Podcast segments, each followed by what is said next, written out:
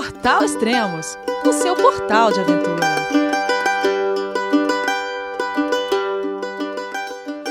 Bom dia, boa tarde, boa noite, bem-vindo a Extremos, o seu podcast de aventura. Esse é o sétimo podcast do projeto Válvula, a cicloviagem de volta ao mundo de Franciele Tais. Antes de começar o podcast, eu vou dar para vocês, ouvintes do podcast do Extremos, uma promoção exclusiva para vocês.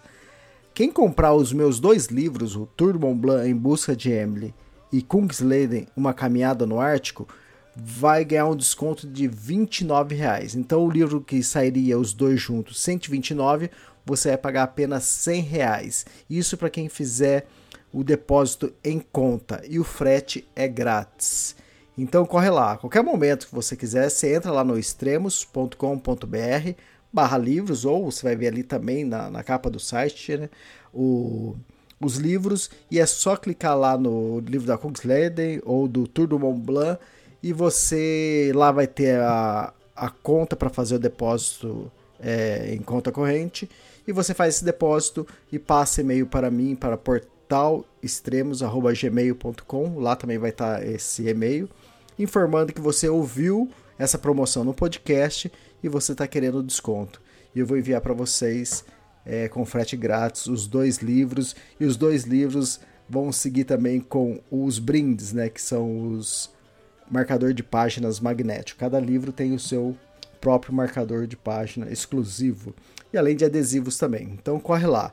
É, é uma forma de você também poder colaborar com os projetos do Extremos, é você comprando os nossos livros. Então é isso, pessoal. Muito obrigado e vamos falar então com a Franciele. Vamos ver o que aconteceu esse mês com ela. João, é você, meu filho? Alô, pai. Eu consegui. Eu tô no cume do Everest. Eu vi, meu filho. Te acompanhei o tempo todo pela sua página Spot. A família de produtos Spot utiliza tecnologia 100% via satélite para manter você sempre conectado em suas aventuras. Fale de qualquer lugar do mundo através do Spot Global Fone e utilize o Spot Gen 3 para estar sempre rastreado e conectado aos serviços de emergência. Desapareça quando quiser, seja encontrado quando precisar. Saiba mais em findmespot.com.br. E aí, Elias? Agora eu acho que sim, hein? Depois de muita tentativa, tá difícil ultimamente para gravar podcast, hein? Tá, o... antes a gente conseguiu conectar, mas o, o fone tava ruim, aí você foi para uma, uma lan house, aí tava pior ainda, porque o fone não conectava.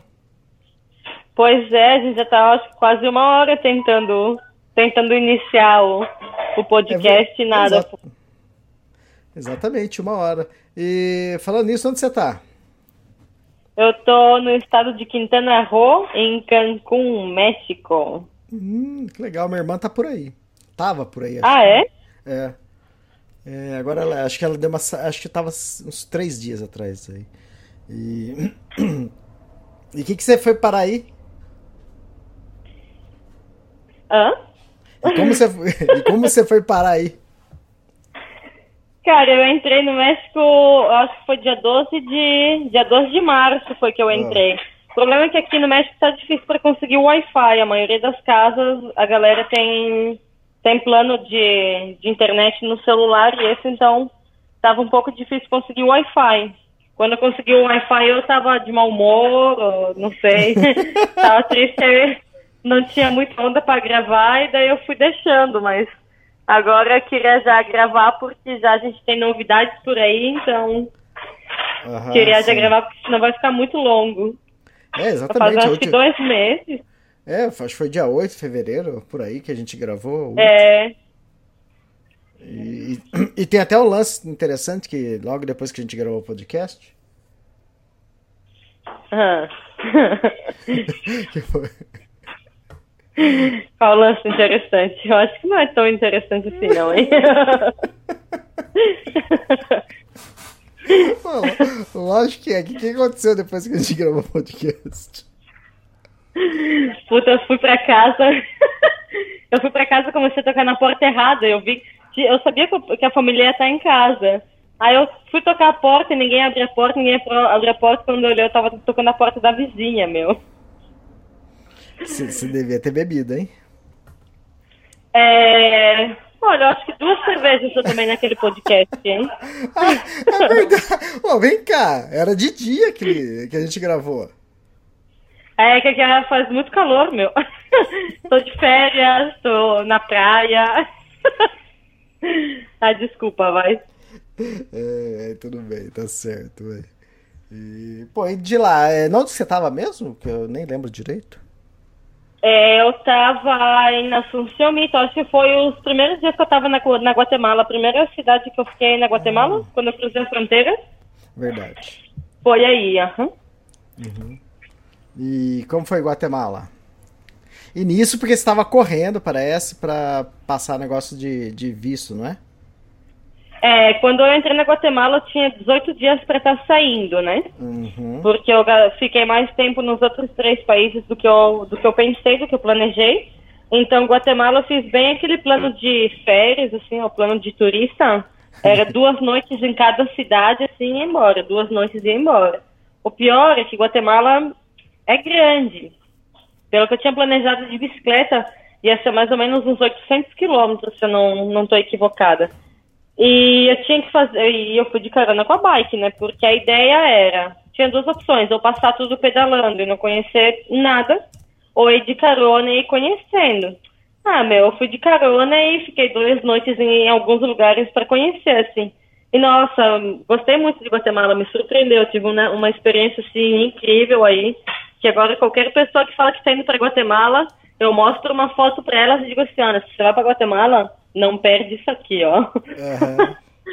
e, bom, Guatemala eu fiz é, tudo de carona, né? É, a primeira vez que eu tive que desmontar a bike, assim, tirar até o, a roda da frente para poder meter nos carros, porque não tinha muito o que escolher, entendeu? Era o carro que passava, subia, porque demorava um pouco entre uma carona e outra. Sim. E para ir de um lugar a outro, por exemplo, para fazer, não sei, 160 quilômetros, eu peguei umas duas, três caronas mais ou menos. Para fazer 260 eu peguei umas 5, 6 caronas já. Então, era assim, parava, não importa como a gente mete a bicicleta e vamos embora. Mas, Mas era, Deus, conseguia rápido as caronas? É, assim, eu acho que teve vezes que eu cheguei a ficar aí uns 40, uns 30, 40 minutos esperando. É, mais para sair de cidade grande e tal.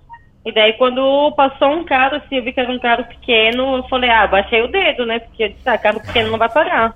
O cara fez a volta, ele voltou, ele falou assim, pra onde você vai? Aí eu sempre pergunto pra onde vai a pessoa, né? Porque às vezes você fala assim, ah, eu vou pra Coban. E eles falam, ah, eu não vou pra lá, mas eles vão até a metade do caminho, entendeu? Sim. Então eu pergunto, ah, pra onde você vai? Fala, ah, vou pra tal lugar. Eu falei, pra aí mesmo que eu vou. Vamos, caminho, eu vou pra tal lado, mas né? Aí serve já metade, metade do caminho e tal. Não, e... agora, agora se imagina na posição do cara, né? O cara pergunta, pra onde você vai? Você fala, não, pra onde você vai? O cara fala, ah, vou pra Brasília. Você fala, ah, é você mesmo. o cara fala, é, essa, porque... mulher, essa mulher é louca. É, é que às vezes já aconteceu de você dizer assim, ah, eu vou, por exemplo, pra Coban. Ele fala assim, ai, ah, não, mas eu vou, não sei, vou pra sei lá, qualquer outro lado, para PT. Coban é caminho de PT, entendeu? Então, uhum. tipo, ele vai te adiantar quase a metade do caminho, mas você fala assim, ah, não, eu vou para outro lado. Às vezes acontece. Então, ah, eu pergunto primeiro para onde vai, e falo, ai, não, que eu vou. Aí depois eu vou explicando, não, eu vou até tal cidade, mas até onde você me deixa já é metade do caminho, para mim já me ajuda. Igual Guatemala, se fosse me levar 10 quilômetros, eu tava subindo, hein? Assim, assim mesmo, aham. Uhum. E tudo é válido, né? Já paguei uns quilômetros a mais. É que às vezes a gente sai de, também de estradas menores e, e depois pega uma maior e fica mais fácil também, né? É, às vezes é porque entrar e sair de cidade grande é sempre complicado, né? E é longo, então entre uma carona e outra, às vezes eu pedalava um pouco, parava, ficava aí nossa, eu não tô acostumada a ficar mais de 20 minutos aí parado. Só que fico aí 10, 15 minutos. Ninguém me leva, deu 20 minutos, tchau. Eu pedalo um pouco, fico, vou para outro lado e tal. O problema é que às vezes você tá pedindo carona e as pessoas se aproximam para conversar e isso meio que atrapalha, ah, entendeu? Porque exato. o cara já vê que tem gente conversando contigo, ele pensa, não, três pessoas eu não posso levar, entendeu? Ou ver tu aí, ver dois locais, ou ver uma moto aí parada, vão pensar isso, é treta, né? Eu pensaria assim. Comigo aconteceu agora há pouco aqui no México também, que eu tava numa autopista pedindo carona para voltar para Cancún, porque eu fiquei uns dias com uma amiga, enfim, depois eu vou contar. E parou um cara aí de moto, eu tava meio cabreira também com o cara, que ele já tinha passado, já me viu e ele voltou, entendeu? Era autopista e tal. Aí o cara parou, ficou olhando pros lados, assim, tal, me fiquei preocupada. Já botei a mão na cintura, assim, mostrei que eu tinha um canivete na cintura, falei, mano, qual que é a tua, meu? né? E o cara só queria conversar, mas eu fiquei com medo. Uhum. Daí eu fui caminhando, fui me afastando, eu falei, ó, oh, não me leva mal, mas, pô, tu tá atrapalhando minha carona. Aí. E daí o cara, não, boa sorte, não sei o que, e foi embora. Uhum. E o que aconteceu lá em Guatemala City? É, então, já fui para Guatemala, eu pedi uma carona aí que, não sei, foi meio estranha. A segunda carona foi um senhor que me levou super boa na onda e tal. Aí depois a gente já trocou o WhatsApp e tal, aquela coisa, né? Aí o, o senhor, eu acho que já deu uma apaixonada, sei lá, já tava mandando flor e não sei o quê, e queria me levar para jantar e não sei o quê. Aí eu fui enrolando, né? Tá. Cheguei na Guatemala por um couchsurfing. E o guri trabalhava, estudava e tal, então muitas vezes ele não estava na casa e eu ficava com a mãe dele. Uhum. Um dia a gente ia tomando cerveja, jogando ping-pong e tal. Eu acho que ela já tinha tomado umas latas aí além da conta. E, meu, e a velha começou a dar em cima de mim. Eu tava, eu tava de cara porque eu não sabia se eu tava interpretando mal ou se era isso mesmo, entendeu? Mas aí chegou um ponto que sim, eu entendi que era isso mesmo. A mulher já colocou a mão na minha perna, que não sei o quê perguntou qual era a minha posição e tal. Aí eu falei, puta. Aí tá, fui conversando, a gente foi jogando ping-pong, ela tomando selfie comigo, não sei o que lá. E chegou uma hora e ela falou assim: ah, você não quer ir pra jacuzzi? E eu, ah. mano, como assim? Eu não sei, pensei, meu, a mulher tá me convidando pra ir pra um motel, né? Sei lá. E não, ela falou, não, e aí no meu quarto tem uma jacuzzi, não sei o que. Eu falei, não, continuamos a jogar ping-pong, assim. assim vamos bem, não sei o quê. Aí tá, veio a ver, assim. Não, quando ela começou a botar a mão na minha perna, eu falei, ah, mano, fudeu. Fudeu. E daí depois, assim, ela foi direta, assim, ela perguntou mesmo, aí eu falei, olha, meu, não vai rolar, saca? Ela falou assim, ah, e meu filho, você gosta do meu filho? Ah, ele tá, tá gato, eu falei. Aí eu falei assim, ah, então, não rola nada, não sei o quê. Falei, não, meu, não, não rola nada, entendeu? E daí ficou por isso, chegou o filho dela, graças a Deus. Aí eu saí, deixei ela aí no canto dela. E fui assistir um filme com o filho dela, a gente ficou conversando e tal. Mas ela sempre estava de olho, entendeu? E tinha câmera na casa. Uhum. E a Vera, no dia, ela falou assim: Ah, eu vi tu com ele, não sei o quê, eu vi que você estava aí assistindo filme, lá, lá. Aí ela fazia pergunta, falei: Meu, se tem a câmera aí, você viu? Então por que me pergunta, entendeu? Exato. Mas, meu, foi. E, e o guri, ele tá no couchsurfing por causa da mãe dele, entendeu? Que a mãe dele foi viajar pra Europa e tal, e ele conseguia, ou a, a filha da amiga, sei lá, conseguiu hospedagem pra ela e pra amiga dela por couchsurfing. E quando ela voltou de viagem, ela falou: ai, se inscreve aí, faz um perfil aí, vamos. Quero estar no couchsurfing. Daí, conversando, é, pareceu bastante gracioso, assim, que alguém tá no couchsurfing porque a mãe dele quis, entendeu? Entendi. Mas eu fiquei de cara aí com a Vera. Eu imagino, que situação. Igual ela tava meia. Tava meia. meia caduca, tava meia louquinha. ela era engraçada, foi, ou seja, guardei a bike aí, fui de carona pra, pra antiga Guatemala, porque depois pra seguir caminho eu tinha que voltar até aí. Então não, não era viável levar a bicicleta, entendeu? Uhum. Então eu deixei a bicicleta aí na casa deles e, e fui só com uma mochila assim nas costas e tal, improvisada, né? Amarrei com, com uma câmera de, de bicho, amarrei o. É, como se diz? O saco impermeável, esse é onde eu levo a barraca. O, o sax tanque? É, e, e amarrei aí tudo improvisado numa mochila e fui pra, pra Antigua, porque a ideia era subir um vulcão. Uhum. Mas nunca, quando eu cheguei na Antigua, Cara, tinha um vulcão em erupção, meu. Quando eu, quando eu fiquei sabendo e vi umas fotos, eu falei, mano, é esse vulcão aqui que eu quero ir. Acontece que como eu tava muito apurada, só tinha dois dias assim pra ficar em cada lugar, eu não tinha muitas informações de como fazer, de como subir, quanto custava. as pessoas que me deram informações disseram, olha, tu não pode ir sem guia, porque tem vários caminhos, tu pode se perder, tu tem que acampar lá e não sei o quê. Já teve uns casos aí de mortes, blá, blá. E o tour para fazer estava custando, acho que uns 200, 250 reais. Uhum. Eu não tinha essa grana, assim, pra, é, só para fazer o rolê. Daí esse senhor me deu a carona, que eu falei que me ficou apaixonado, ele me fica quase todos os dias. Aí eu tirei a onda, né? Falei, ah, tô aqui na antiga, eu queria muito um vulcão, mas eu não tenho dinheiro, não sei o quê. Uai, quanto é que é? Aí eu tonto falei que era metade custava, entendeu? Falei, ah, vou chorar um preço aí, que eu quero mandar metade da conta. Aí falou, não, passa os seus dados aí que eu vou mandar pra você subir o vulcão. Eu falei, meu, você tá falando sério. Aí ele falou, sim, sim, eu, não, não tem problema, você me caiu muito bem. Ele falou, ah, se eu tivesse te conhecido, desculpa, com 20 anos, eu com 20 anos a mais, ou ele com 20 anos a menos, né?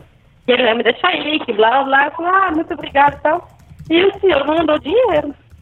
Aí eu fui, é. retirei, e fui buscar uma agência para fazer o tour. Consegui o tour pela metade do preço, um pouco menos, mas uhum. eu levei tudo, entendeu?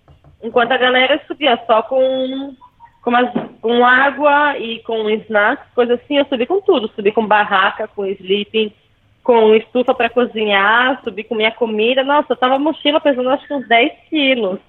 Uhum. É, para mim foi. Eu já, já tinha subido outros, outros vulcões e cerros e tal, mas nunca tinha. Uma vez só eu subi com a mochila pesada assim. E para mim foi difícil, a gente levou acho que quase 5 horas para subir. Mas, meu, quando você vai vai se aproximando, assim, você ouve a, a erupção tal, ainda é dia, você só vê a fumarola negra, assim, né? Meu, você dá um negócio assim no coração, é como se fosse uma trovoada. Eu não imaginei ver um vulcão em erupção, entendeu? Uhum. E quando, eu peço, quando começa a anoitecer, assim, tal, você vê aí o fogo. Você tá num vulcão, que se chama vulcão Catenango, e de frente tem um vulcão de fogo. E ele estava em constante erupção, assim, a cada 5, 10, 15 minutos ele estava ele tava erupcionando. Meu, foi incrível, eu fiquei de cara, assim, eu acho que eu fiquei até às duas horas da manhã, sentada aí, a gente fez fogo e tal, e fiquei até umas duas horas da manhã aí, olhando esse vulcão e tal, e daí você olhava assim, para sua esquerda, tipo no horizonte, e você vê que subiu uma, subiu uma fumaça assim meio rosinha, Uhum. E era outro vulcão que estava fazendo erupção, mas aí você via ele bem de longe lá no horizonte, assim. É, para mim foi a Guatemala já valeu a pena só por, por ter visto isso, sabe? Ah, então a foto da capa do, do podcast é exatamente isso. Você lá, lá no ah, é? fundo um, um, vulcão e a fumarola, assim, a fumaça saindo do vulcão. É, ai que massa. Ainda não, para mim foi uma experiência assim, ó, incrível. Por isso qualquer pessoa que eu, que eu tô conhecendo, sabe? Eu tô conhecendo muita gente que viaja de moto, porque ultimamente eu tô mais me hospedando com, com clubes de motociclistas do que com ciclistas, né? Às vezes eu até acho que eu tô viajando na modalidade errada, né, meu? Porque, olha... Mano do céu. É cada reunião aí que tu sai de lá sem saber nem qual é teu nome. Aí eu falei, eu acho que eu tô, tô viajando na modalidade equivocada. Aí eu fui nos encontros aí de bikers e não sei o quê fui com uma calça jeans preta, rasgada, é, uma jaqueta de couro e não sei o que. Eu falei, tenho, não tinha nada a ver. todo. É, tenho todo o estilo aí dos bikes, não sei o que, falta só a moto pra viajar, né? Uhum. E o pressuposto, né? Sim. Mas não, eu tô me divertindo bastante. Esse povo é, é muito. Tem uns grupos de WhatsApp aqui no México, tanto para ciclistas como para motoviajeiros. Uhum. E funciona muito bem, eu fico de cara. Você escreve aí, ah, vou chegar em tal cidade, não sei o quê, se alguém pode me receber, eles te contestam rápido, se eles não podem receber, passa o contato de alguém.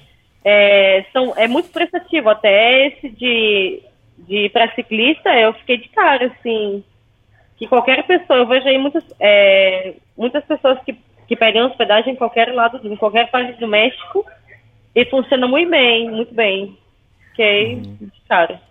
Mas como ultimamente, desde quando em Salvador eu já comecei a ficar com uma galera assim desses clubes e tal de motos, é, Em Belize, eu fiquei praticamente as hospedagens que eu não fui de camping ou bombeiro.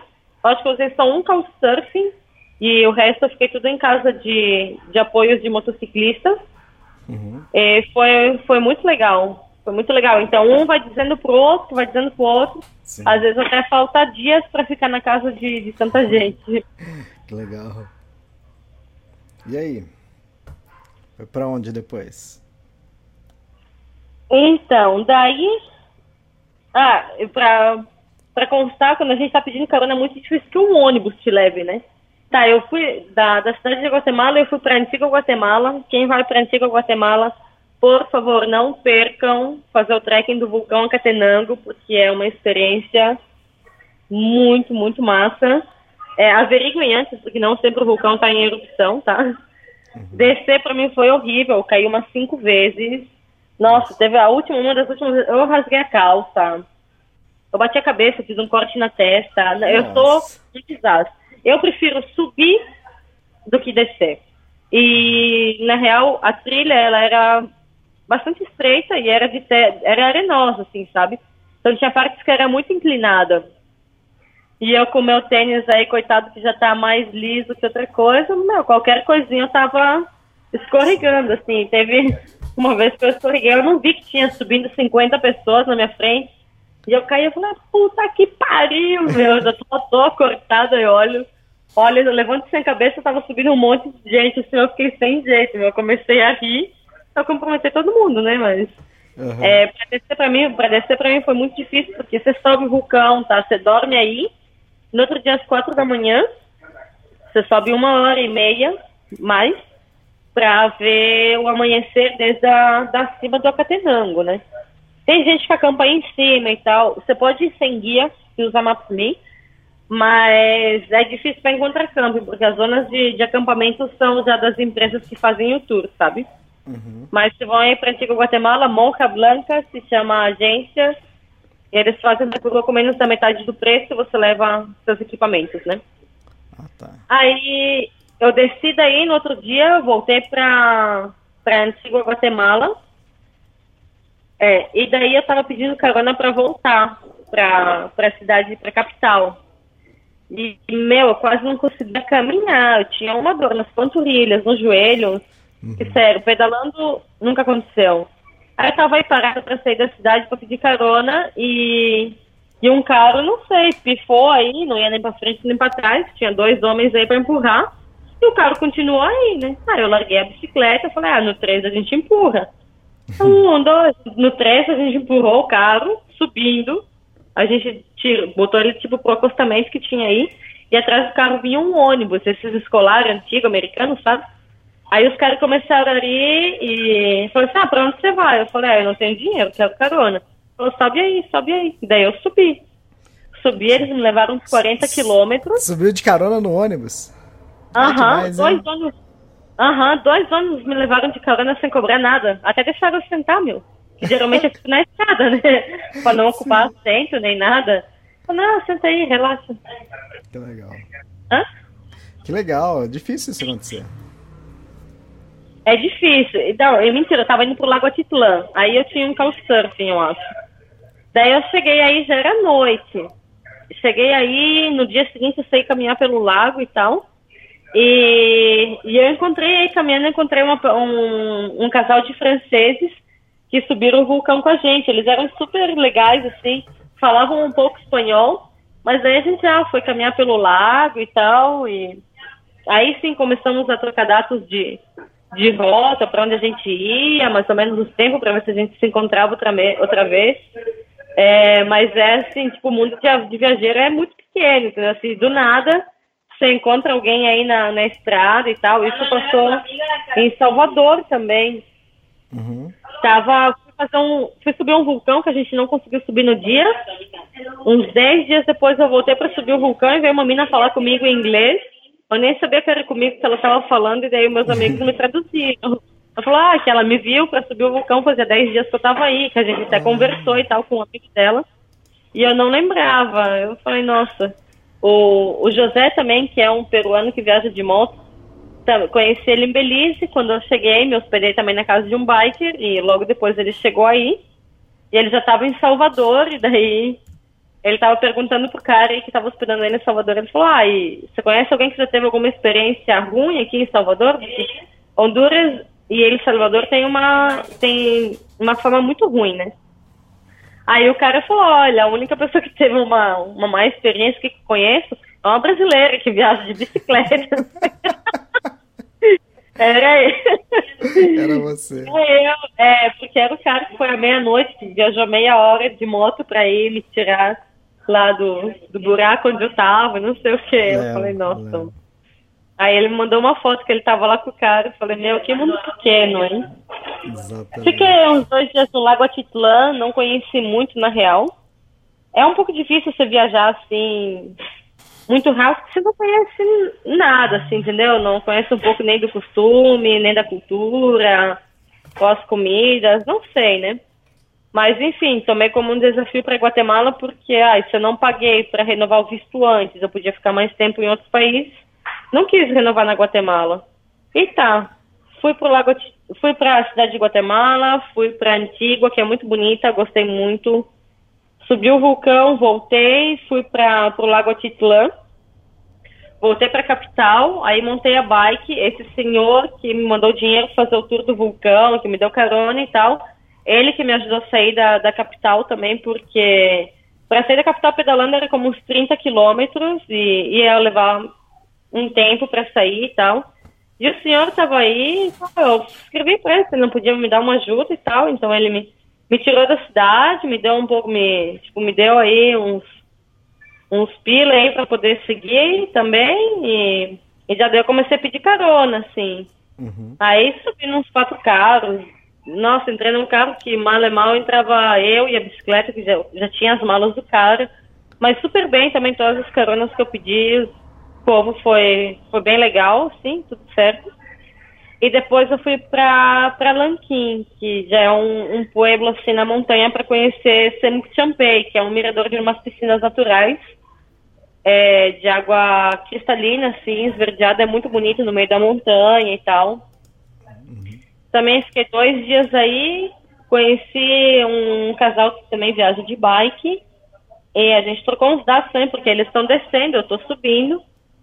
E já fiz o tour aí, fui, no, fui numas, numas, numas cavernas aí tal que tinha com água. Fui com um tour, né? E, e tinha parte da caverna assim, que era tipo um, um calabouço, assim, era um buraco aí, você tinha que, que entrar de perna assim, de, com os braços na, no peito, sabe? Aham. E, e des- e descer com a água, assim, aí era uma queda, não sei, de uns dois metros, ou sei lá, alguma coisa assim. E, puta, eu tava com medo, velho, eu fiquei atolada. Como atolada? eu, eu queria descer devagar, entendeu? Eu não queria, era como se fosse um tobogã, assim, você... Sim. Você para aí, o cara te empurra e tu desce o. Tu desce o calabouço. Eu fiquei com medo, então eu abri um pouco a perna pra ir descendo devagar, meu. Sim, E no que eu abri a perna, eu fiquei atolada. Porque era. Era, era um buraco assim, redondo, como se fosse um tubo, entendeu? Você ficou entalada. Fiquei entalada, meu. Eu falei, é que eu não queria ser. Eu tenho muito medo. Uma vez eu saltei uma cascada, uma cachoeira de 18 metros, fiquei uma semana sem poder sentar direito. Eu fiquei com as pernas e com a bunda toda azul, meu. Me machuquei toda. Se você der uma pedra, se eu tiver que pular do bordo da piscina, dentro da piscina, eu quase não pulo, entendeu? Entendi. E puta, eu não queria ser a única que tinha que regressar o caminho porque não queria passar aí na, no calabouço. Eu falei, ah, mano, se foda, eu vou passar. E eu abri um pouco as pernas porque eu queria passar devagar, eu fiquei atolada aí. E aí? Meu, tiveram que me, tiveram que me puxar um pouco pra cima pra me voltar. e o cara falou, fecha as pernas. E, ah, meu, eu coloquei a mão no nariz, assim, pra, pra trancar a respiração, fechei as pernas, os caras me empurraram. Eu fui de uma só, assim. Aí eu falei, meu, que vergonha, meu, eu fiquei atolada aí. Eu fiquei, tinha medo, falei, não me empurra, não faz nada que eu vou ser. Ele falou, meu, ou a gente tem que te puxar e te empurrar, ou tu vai ficar aí, ninguém vai poder passar, entendeu? Aí eu falei, ah, meu, tá bom, vamos. Mas, nossa senhora, eu me machuquei também quando eu caí, né? Ralei todas as pernas e tal, porque é tudo de Sério? pedra. Nossa. Não, ai, fala sério, mas o mirador era bem bonito. Va- valia a pena, valia a pena. É, Elias, só que eu queria te perguntar, tu quando vai pra montanha e tal, tu leva alguma coisa, assim, pro frio e tal, pra você tomar alguma coisa à noite, não sei. Então, é que. Normalmente o que eu faço é uma travessia, a travessia é longa, então eu levo tudo, né? Então minha travessia vai durar 20, 30, 50, 60 dias, eu tenho que levar tudo. Então não tenho, não tem esse lance, ah, eu, eu não vou deixar isso, entende? Então, agora, agora o que você está falando talvez seja uma saída mais curta, assim, que você está acampando no lugar baixo e vai subir no lugar alto, é isso, né? É, eu tô perguntando, é porque assim, quando a gente subiu o vulcão, agora que eu lembrei, a gente fez fogo aí e tal, mas, meu, fazia muito frio. E eu subi com uns casais é, alemães, tinha um povo é, da Espanha, meia-noite. Meia-noite. É um povo da Espanha e tal, tinha mais um povo que não sei de onde era. E quando a gente sentou para fazer fogo, cada um foi tirando a sua bebida, entendeu? Uhum. Então, o casal de franceses que eu conheci estava levando cerveja. Uhum. O casal de, de espanhóis estava levando vinho pro frio, né? Eu estava levando um rom, né? Um rom aí pra esquentar um pouquinho.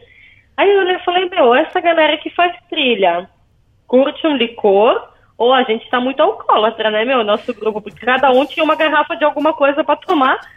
E a, e a, desculpa, e a desculpa era, ai não, é por frio, um vinho vai, vai bem, entendeu? O problema é que era um casal e cada um tinha uma garrafa de vinho, entendeu? Não é que tinha uma garrafa para os dois, assim. Então a gente fez fogo aí e tal, enquanto a gente cozinhava, cada um foi dando um traguito, um trago de cada bebida, assim, um pouco de cerveja, um pouco de vinho, um pouco de rum, não sei o quê. Aí eu falei, fiquei pensando se, se a galera que faz montanha assim e tal, também sempre leva um, um licor, alguma coisa, então, né? Porque... Na verdade, aqui no Brasil, quando o pessoal vai pra Serra Fina, pra qualquer outra montanha, Itatiaia, o pessoal gosta de levar, assim, gosta de beber um, um vinho lá na montanha, entende? E isso é uhum. comum, né? Isso, mas é coisa assim de fim de semana, de passeio, assim, né? Mais turístico. Ah, Agora, tá, tá. Agora, quem tá fazendo travessias longas, é que nem eu faço, a Roseidman faz, é. outras pessoas fazem, aí não, não, tem esse luxo, entende? Claro. a gente toma quando chegar na cidade. claro, e tudo pesa também, né? Exatamente, exatamente. É, não, isso é. É, deixa eu ver. Uhum. Jogando a lanquinha. Aí fica atolado num calabouço. Ah, quando eu cheguei. Fala? Não, pode falar, pode falar. É... Depois, quando eu saí para chegar para no povoado de Lanquim, era mais ou menos uns 260 quilômetros. Peguei umas quatro caronas e o último carro foi uma, uma van, né? Tive que pagar aí uns pesos, porque já é um, um trecho que não sobe muita gente, entendeu? Era era bem afastado da carreteira e tal, carreteira ruim. Enfim, paguei uma, uma van aí, o pessoal que estava aí na estrada me ajudou a subir a bicicleta e tal. E quando eu vejo alguma coisa assim na. Quando eu tô caminhando com a bike e tal, que eu vejo alguma coisa de violência, assim e tal, eu sempre dou uns gritos aí, né? Sempre me meto, cara. Dizem que em briga de marido e mulher não se mete a colher, mas eu sempre meto, né? É Adoro é uma treta, não é incrível. Daí a gente estava subindo para ir para Lanquim e primeiro eu já levei um susto que o motorista quase atropelou uma galinha que estava aí, né? Aí tá. A gente passou um pouco mais. Foi a primeira vez que eu vi uma coisa dessa, ou, ou que era a mulher que estava batendo no homem, entendeu? Tinha dois homens.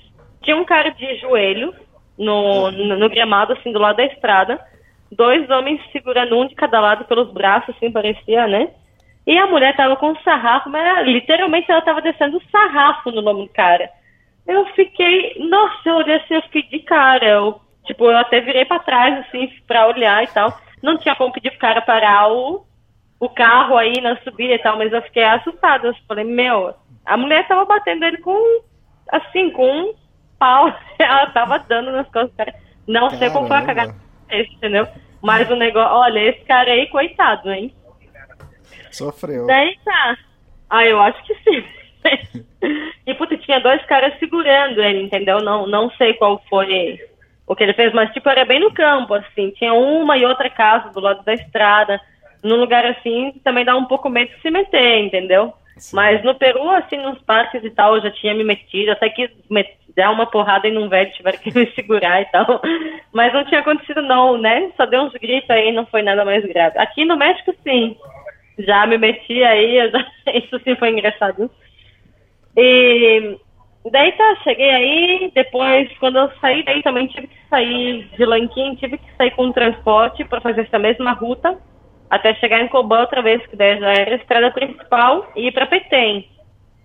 Em Petém aí estavam as ruínas de Tikal e tal, que é uma da, das maiores da, da Guatemala, uhum. da, que é como a Cuna Maya e tudo mais. Então, para ir para lá, eu também peguei algumas caronas e chegando lá eu fiquei no quartel de bombeiros, porque o Couchsurf que ia me hospedar simplesmente desapareceu, assim, não respondia ligação, não atendia ligação, não chegava as mensagens no WhatsApp, eu até acho que me bloquearam, hein? Que eu falei num dia, estava tudo bem, no dia seguinte, quando eu cheguei, não, cheguei, não recebia mensagem de WhatsApp, é, Couchsurfing na página não, não respondia, ligação não chegava, foi muito estranho.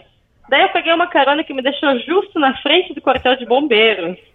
Aí eu olhei assim, quartel de bombeiro, falei, ah, é aqui mesmo, eu falei, é até mais perto para mim me mover e tudo mais, né? Fiquei aí, a primeira noite eu dormi no pátio, tinha aí, tipo, com a carroceria de um, de um caminhão, eu coloquei o sleeping aí em cima, nem, nem coloquei barraca, nem nada, fiquei uns três dias no quartel de bombeiros. E quando eu tava saindo da cidade para ir praticar outras ruínas, é, tava dentro da cidade, aí perto de um semáforo, pedindo carona também, ninguém parava. Passou uma caminhonete, o cara, tipo, passou um pouco mais devagar, mas não parou. Aí eu continuei caminhando, o menino, o guri fez a volta e tal, e falou assim, ah, pra onde você vai? Eu falei, ah, quero sair da, da cidade porque quero ir pra Tikal. E o guri curtiu a bicicleta e tal, a gente foi galerando. Ele fez 80 quilômetros, 80 quilômetros para me deixar na entrada das ruínas. E ele supostamente ia fazer uns 3, 4 quilômetros só para me tirar da cidade porque ele tinha que trabalhar. É. A, gente, a gente foi conversando. Quando eu vi que ele estava avançando, eu nem perguntei nada. Meu. Eu falei, meu, eu olhei o mapa e falei, esse cara está me levando para as ruínas, nem vou falar nada. Continuei aí puxando o assunto, não sei o que. Eu falei, puta, às vezes ser tagarelo, acho que tem umas vantagens aí, né? a gente foi conversando e tal, quando eu vi a gente estava na, na entrada da ruína, assim. Ele me deixou aí, Falei, olha, bom passeio, não sei o que. Ele falou, se você quiser, ele, se eu gosto de bike, ele falou, eu, eu saio pedalar e tal, aqui pela cidade. Faz umas travessias assim, tipo, de 200, 300 quilômetros um dia, essas, tipo, né? Sem peso sem nada, né? Aí ele falou, ah, se você quiser, ele falou, é, podemos trocar os contatos, hoje à noite eu te, te convido para jantar. Ah, fechou. Aí deixei meu número com, com, com ele e tal, e à noite eu fui para as ruínas, cheguei aí, fiquei esperando para conseguir um guia, né, para que para ir explicando o sítio arqueológico e tal. Uhum. E para voltar, já engatei uma carona com o ônibus aí que eu que eu paguei o guia, foi caro, então acho que já não sei se incluía o ônibus ou não, mas eu me meti no ônibus aí como se tivesse vindo com eles e tudo certo. E à noite daí eu fui jantar com seguria, a gente ficou conversando e tal, ele quase morreu, que ele é veterinário, ele levou uma patada de uma vaca ou de um cavalo, sei lá, meu. Ele tava no hospital quando ele me escreveu e falou, olha, não sei se eu vou chegar hoje à noite. Então, eu falei, meu, o que que aconteceu? Ele falou que ele levou um, um coice no peito e tal, tiveram que levar ele pro hospital, ficou inconsciente e tal. Enfim, à noite ele veio me ver, a gente saiu jantar, a gente conversou e tal, me passou uns contatos de Belize também. E assim, fiquei dois, que essas duas, três noites. A segunda noite trocou o chefe dos bombeiros e falaram, ah, tem cama sobrando lá em cima no quarto. Ele falou, temos que ir pra caralho, que se quiser pode dormir no quarto com a gente, tem ar-condicionado. Eu falei, ah, eu quero, meu. Aí, pô, já em, em Salvador eu tive um susto da meia-noite aí que eu levantei, que caiu a, a prateleira de livros na, na minha cabeça, né? Não sei Sim, se você lembra que eu contei. Lembro. Meu, levar você tá dormindo e aconteceu alguma coisa assim, é muito foda. Você, você acorda desorientado, não sabe o que, que tá acontecendo, entendeu? Exato. Tava aí no quartel, uma hora da manhã, levanta o senhor assim gritando, ai, tá temblando, sai todo mundo, sai todo mundo. Mano, eu quase caí da cama, eu levantei assim, eu nem pensei, velho. Eu desci no cano dos bombeiros, aí sabe que tem o cano que todo mundo tem que, que quando tem emergência a galera sempre desce. Eu sempre brinco que é o polidense, né? Isso. Mano, eu abracei esse cano aí, eu já tava lá na estrada.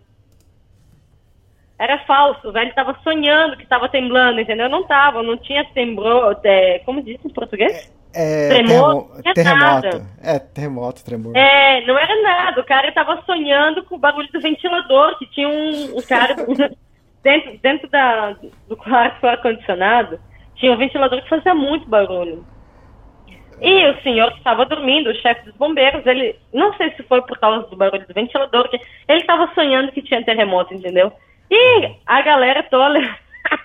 Foi muito engraçado ver, ver os homens saindo, assim, tipo, levantando as calças e não sei o quê, porque eles davam, tipo, com o cinturão aberto e tal. Aham. Eu desci naquele cano, meu filho, eu fiquei lá embaixo já.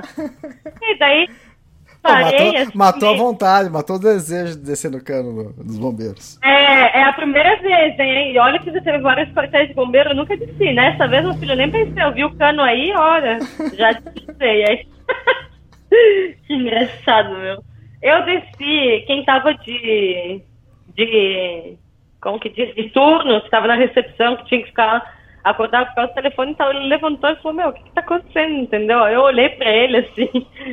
sem entender nada, eu não falei nada, eu fiquei parada esperando, eu fiquei olhando para as paredes, não tava temblando nem nada. Aí eu escutei todo mundo rindo lá em cima e o senhor tava sonhando, meu, a gente levou um cagaço. Aí eu falei, meu, mano, levar susto, você tá dormindo, a pior coisa que pode passar é, é ter um acidente ou qualquer coisa. Quando eu vou de, de copiloto, que eu vou de carro e tal, eu não posso dormir, eu tenho que estar acordado, porque se acontece alguma coisa, eu prefiro estar vendo que você pega desprevenida, entendeu? Não sei, meu. Mas sei que foi muito engraçado. No dia seguinte a gente foi tomar café e tava todo mundo rindo, porque o cara tava, o cara tava sonhando e despertou todo mundo, entendeu? Eu falei, nossa. E veio, veio um pessoal, é, acho que era de primeira a quarta série e tal, que levaram as crianças pro corpo de bombeiro para explicar coisa dos primeiros socorros, explicar qual é o trabalho deles. Aí tem as luzes nas habitações, tipo, tem três luzes, entendeu? Como um semáforo. Amarelo, ve amarelo verde e vermelho. Então, se toca a sirene, tá prendida a luz vermelha, meu filho sai correndo com a roupa que tu esteja, porque é, é emergência grave, entendeu?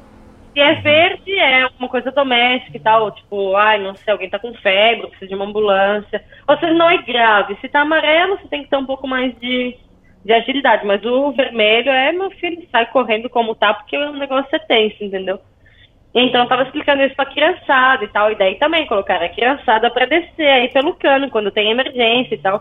E tinha um menino que ele tava com uma camisa do Brasil.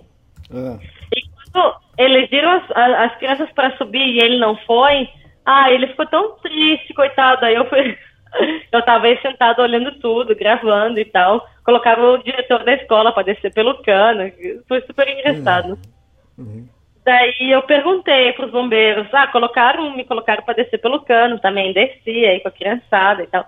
E daí eu perguntei se eu podia, eu podia escolher uma pessoa, uma criança que, que seja para para descer. Falaram que sim. Aí todo mundo, ai, tia, eu, eu, eu. E eu escolhi o menino que estava com a camisa do Brasil. Cara, ele você tinha que ver a alegria daquele moleque. Quando eu, quando eu peguei ele pela mão, eu levei ele pela escada e tal pra ele descer, entendeu? Ele ficou super contente. Falei assim, ah, porque você escolheu ele? Eu falei, não, porque eu sou brasileiro, o menino tá com a camisa do Brasil. Ficou aí, tava quase chorando que queria descer pelo cano e não, não escolheram ele, então eu queria escolher. E eu escolhi, deixaram escolher mais umas quatro crianças aí, escolhi mais umas crianças aleatórias e, e fizeram um dia de atividade nos, nos bombeiros, achei bastante interessante. Foi a primeira vez que, que eu vi isso também. ah, legal, joia. E depois é rumo a Belize? Sim. Eu acho que na Guatemala eu devo ter pedalado no máximo 80 quilômetros, assim, 100, chutando alto, entendeu? Foi o dia que eu entrei e foi o dia que eu saí, né? Que eu ia pra fronteira com Belize. É... Chegando na fronteira e tal, você já vai vendo que as placas de trânsito e tal, tá tudo em inglês, entendeu? Você chega na fronteira, não sempre na fronteira eu me perco, entendeu? Eu não sei por que, por que carril que eu tenho que por que caminho que eu tenho que ir e tal. E você vai perguntar alguma coisa, a galera te responde em inglês. Eu falei, puta, não entendo nada em inglês, não entendo como é que eu vou fazer. Aí eu perguntei, fala espanhol? E falaram, não. Muita gente fala em Belize o, o idioma oficial é inglês, ou criolho, o crioulo, né? Uhum. Que é um inglês pela metade, assim, você pode falar inglês. Se a galera tá falando crioulo, você quase não entende. Mas aí tá, cheguei lá, apoiei a bicicleta, fui, fui preencher o formulário, tava tudo em inglês, não sabia nem, nem as informações que eu tinha que colocar. Mas o menino que me atendeu falava um pouco de espanhol, então ele me ajudou. Aí eu perguntei se tinha que pagar alguma coisa, não, com a bicicleta, se eu podia passar e tal.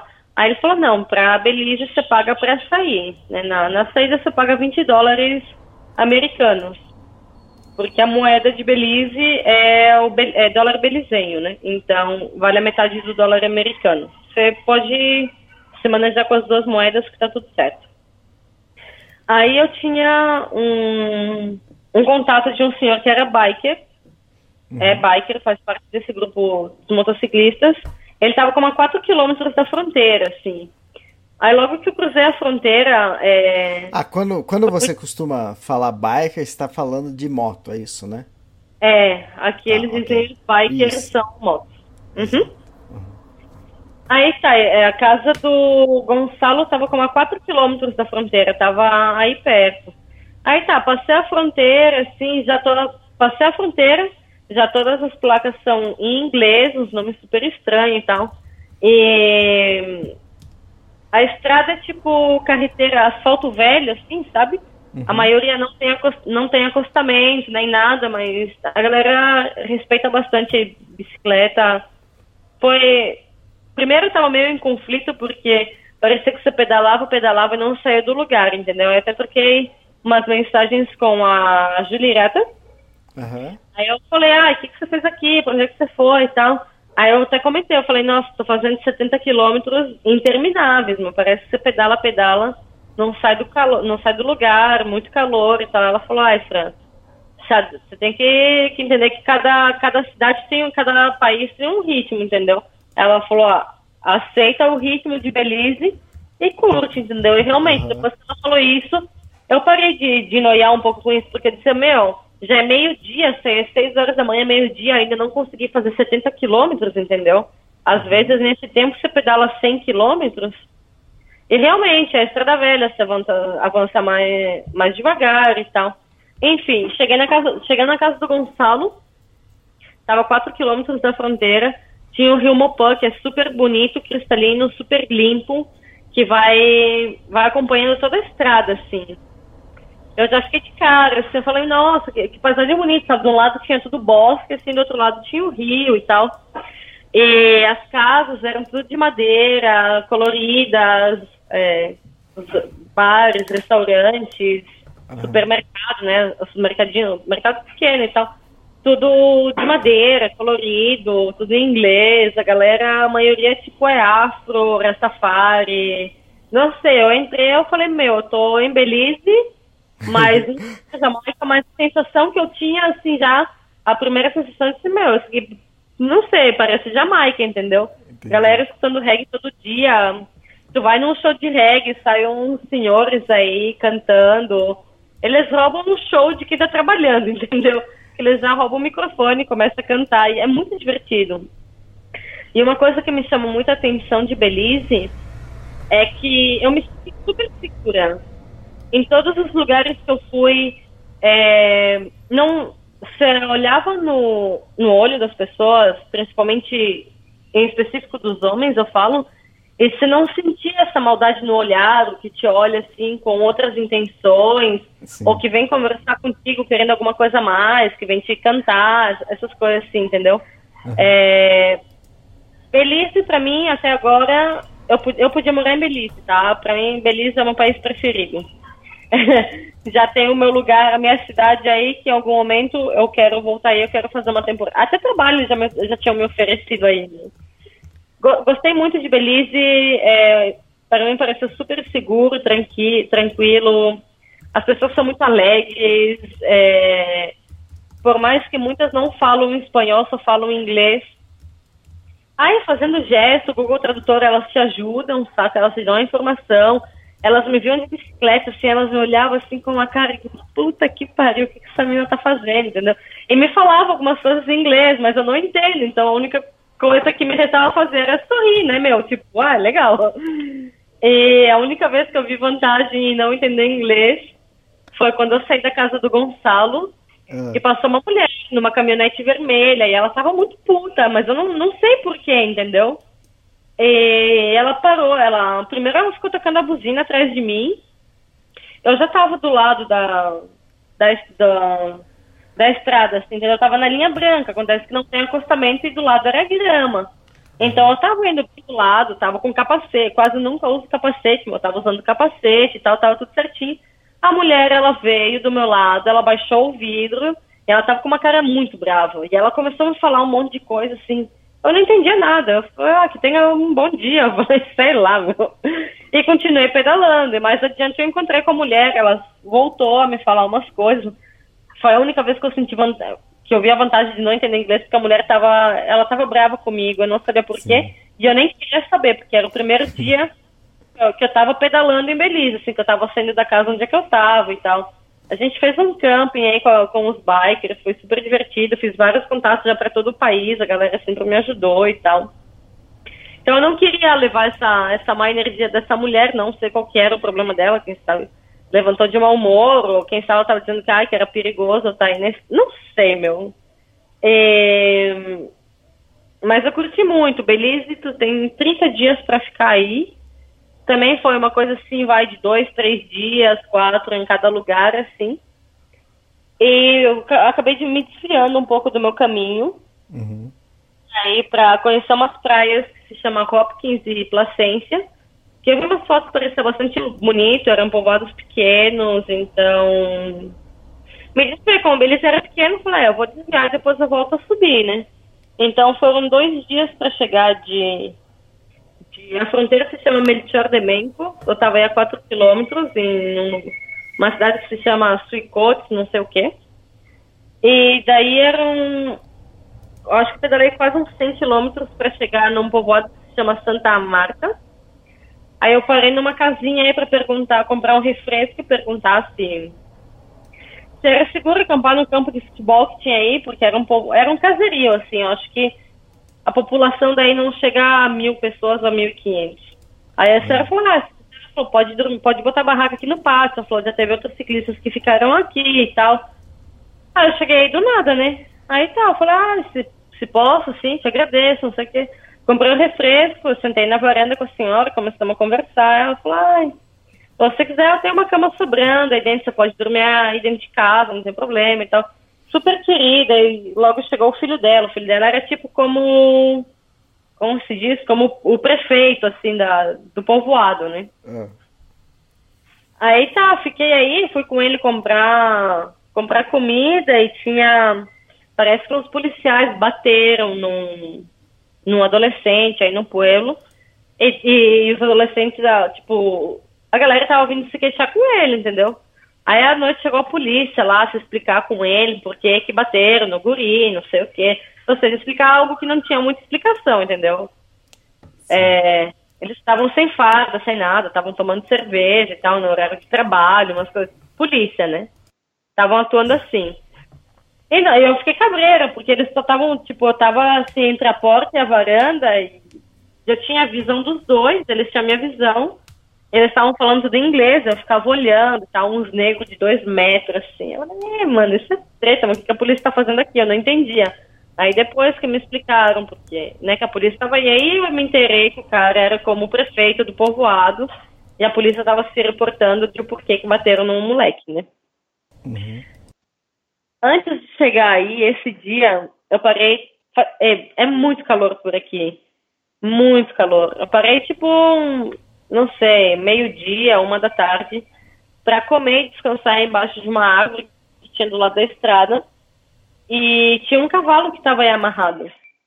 Mas ele tava, tipo, ele tinha uma corda assim do pescoço na árvore de, não sei, meio metro máximo. Ele não conseguia, não podia baixar a cabeça, não podia levantar, não podia comer, não podia fazer nada. E eu tava aí deitada com a minha bicicleta, o cavalo tava meio que reclamando, relinchando, não sei o quê.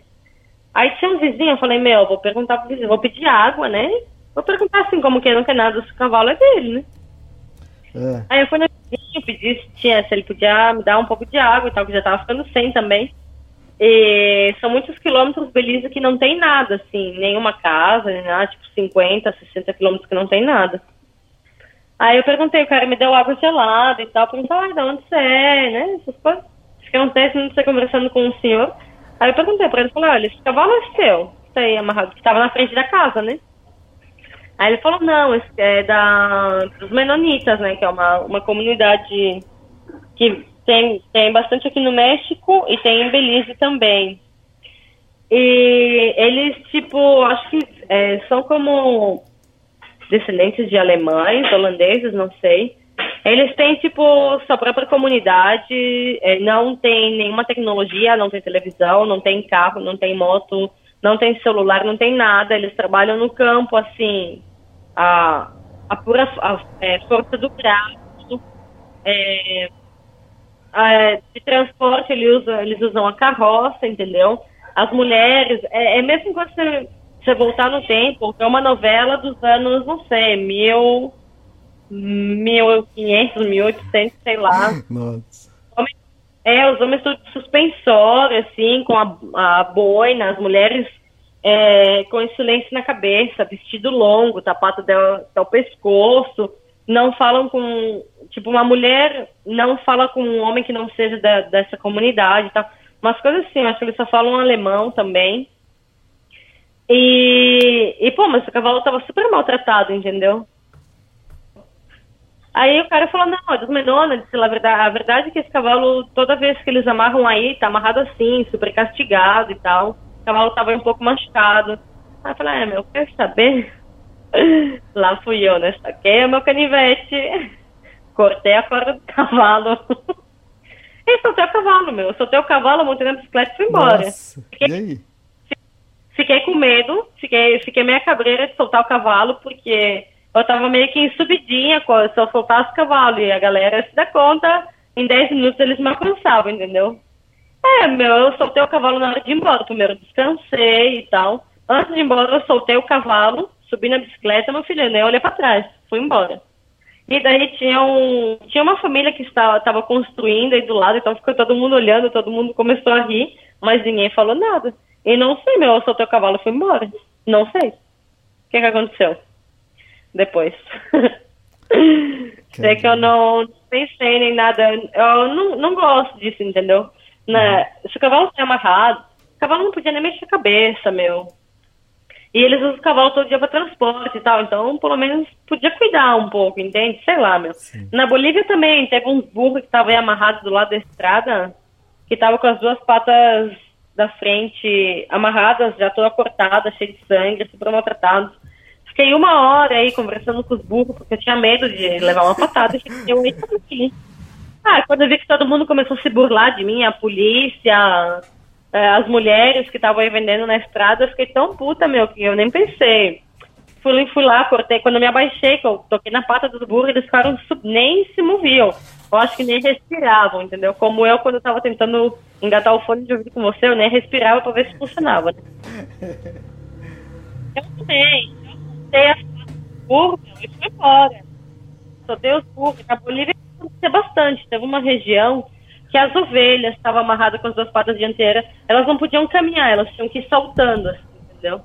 Então isso é pena. E eu solto mesmo, não solto mesmo que se foda, solto e vou embora. É, se eu não me engano, normalmente eles fazem isso que é pra não andar longe, né? É, mas, pô, Mas, eles mas é têm. estranho isso. É, Esses dias eu vi de um, eles fazendo isso num camelo.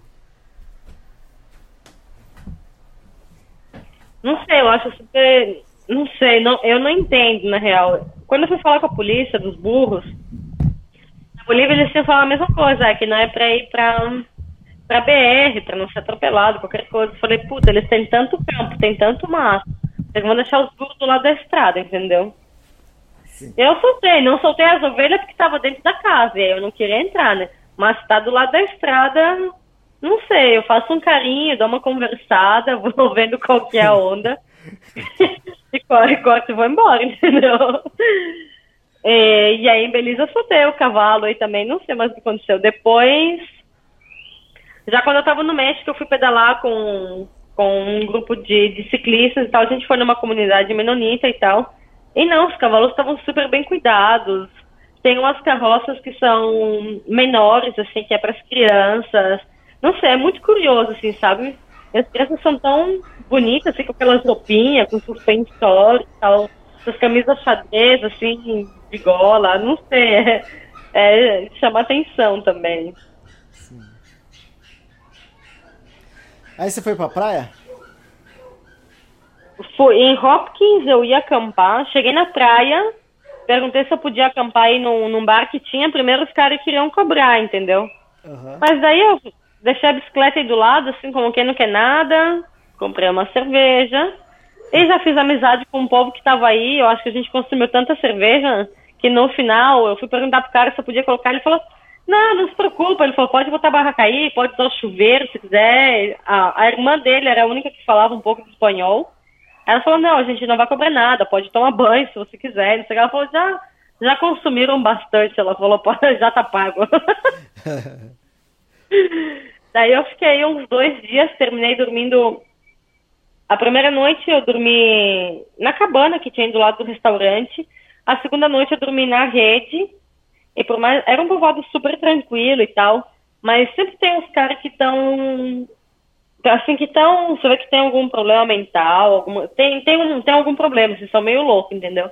E saiu um cara também com um pau na mão, duas horas da manhã, caminhando aí na praia e tal, e esse, esse cara já tinha vindo conversar comigo no dia anterior, quando eu cheguei, e eu não sabia, então, né, como sempre, eu converso com todo mundo, aí eu vi que o cara, ele me olhava, assim, de cima a baixo, e ele fazia, tipo, como se ele estivesse falando, mas não saía a voz do lábio, dos lábios dele, entendeu? Aí até que eu comecei a ficar cabreira, eu mandei o cara sair fora, entendeu? Aí ele não entendia, eu chamei a, o dono do restaurante, o cara mandou ele embora. E essa, a segunda noite, o cara apareceu com um pau na mão, duas horas da manhã, não sei o que, eu já fiquei super cabreira também e tal. E daí eu acabei terminei dormindo na cozinha do restaurante, né? A porta estava aberta e tal, você vê, é era um bar, é um restaurante. A galera não passa chave em nada, entendeu? Nem na casa, nem na cozinha do restaurante, que tinha bebida, tinha comida, tinha tudo. Fecha a porta e mais nada, entendeu? Não passa chave nem nada. Sim. Aí eu falei, meu, não vou ficar aqui passando medo, no dia seguinte eu vou pedalar. Duas horas. Aí duas horas da manhã eu falei, eu vou dormir dentro da cozinha, meu.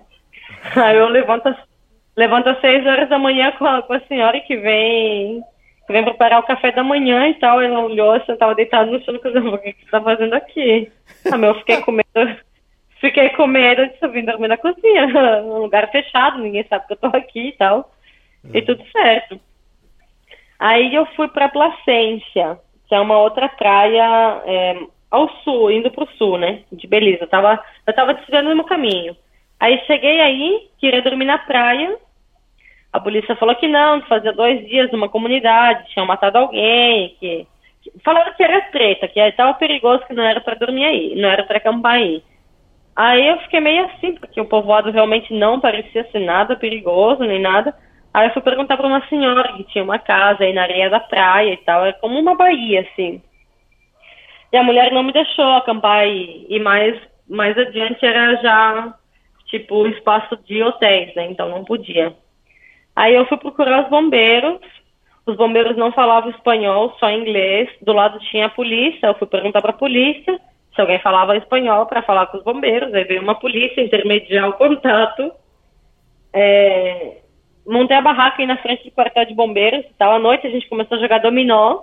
Mas é. os bombeiros não, fala... não falavam espanhol e eu não falava inglês. Então a gente ficou jogando dominó cada um falava, ria e xingava no seu idioma, entendeu? É, foi muito engraçado, mas a gente se entendia aí no jogo, quem ganhava, quem perdia, já entendia mais ou menos qual que era a do jogo e tal, como as regras, né, entre aspas, deles.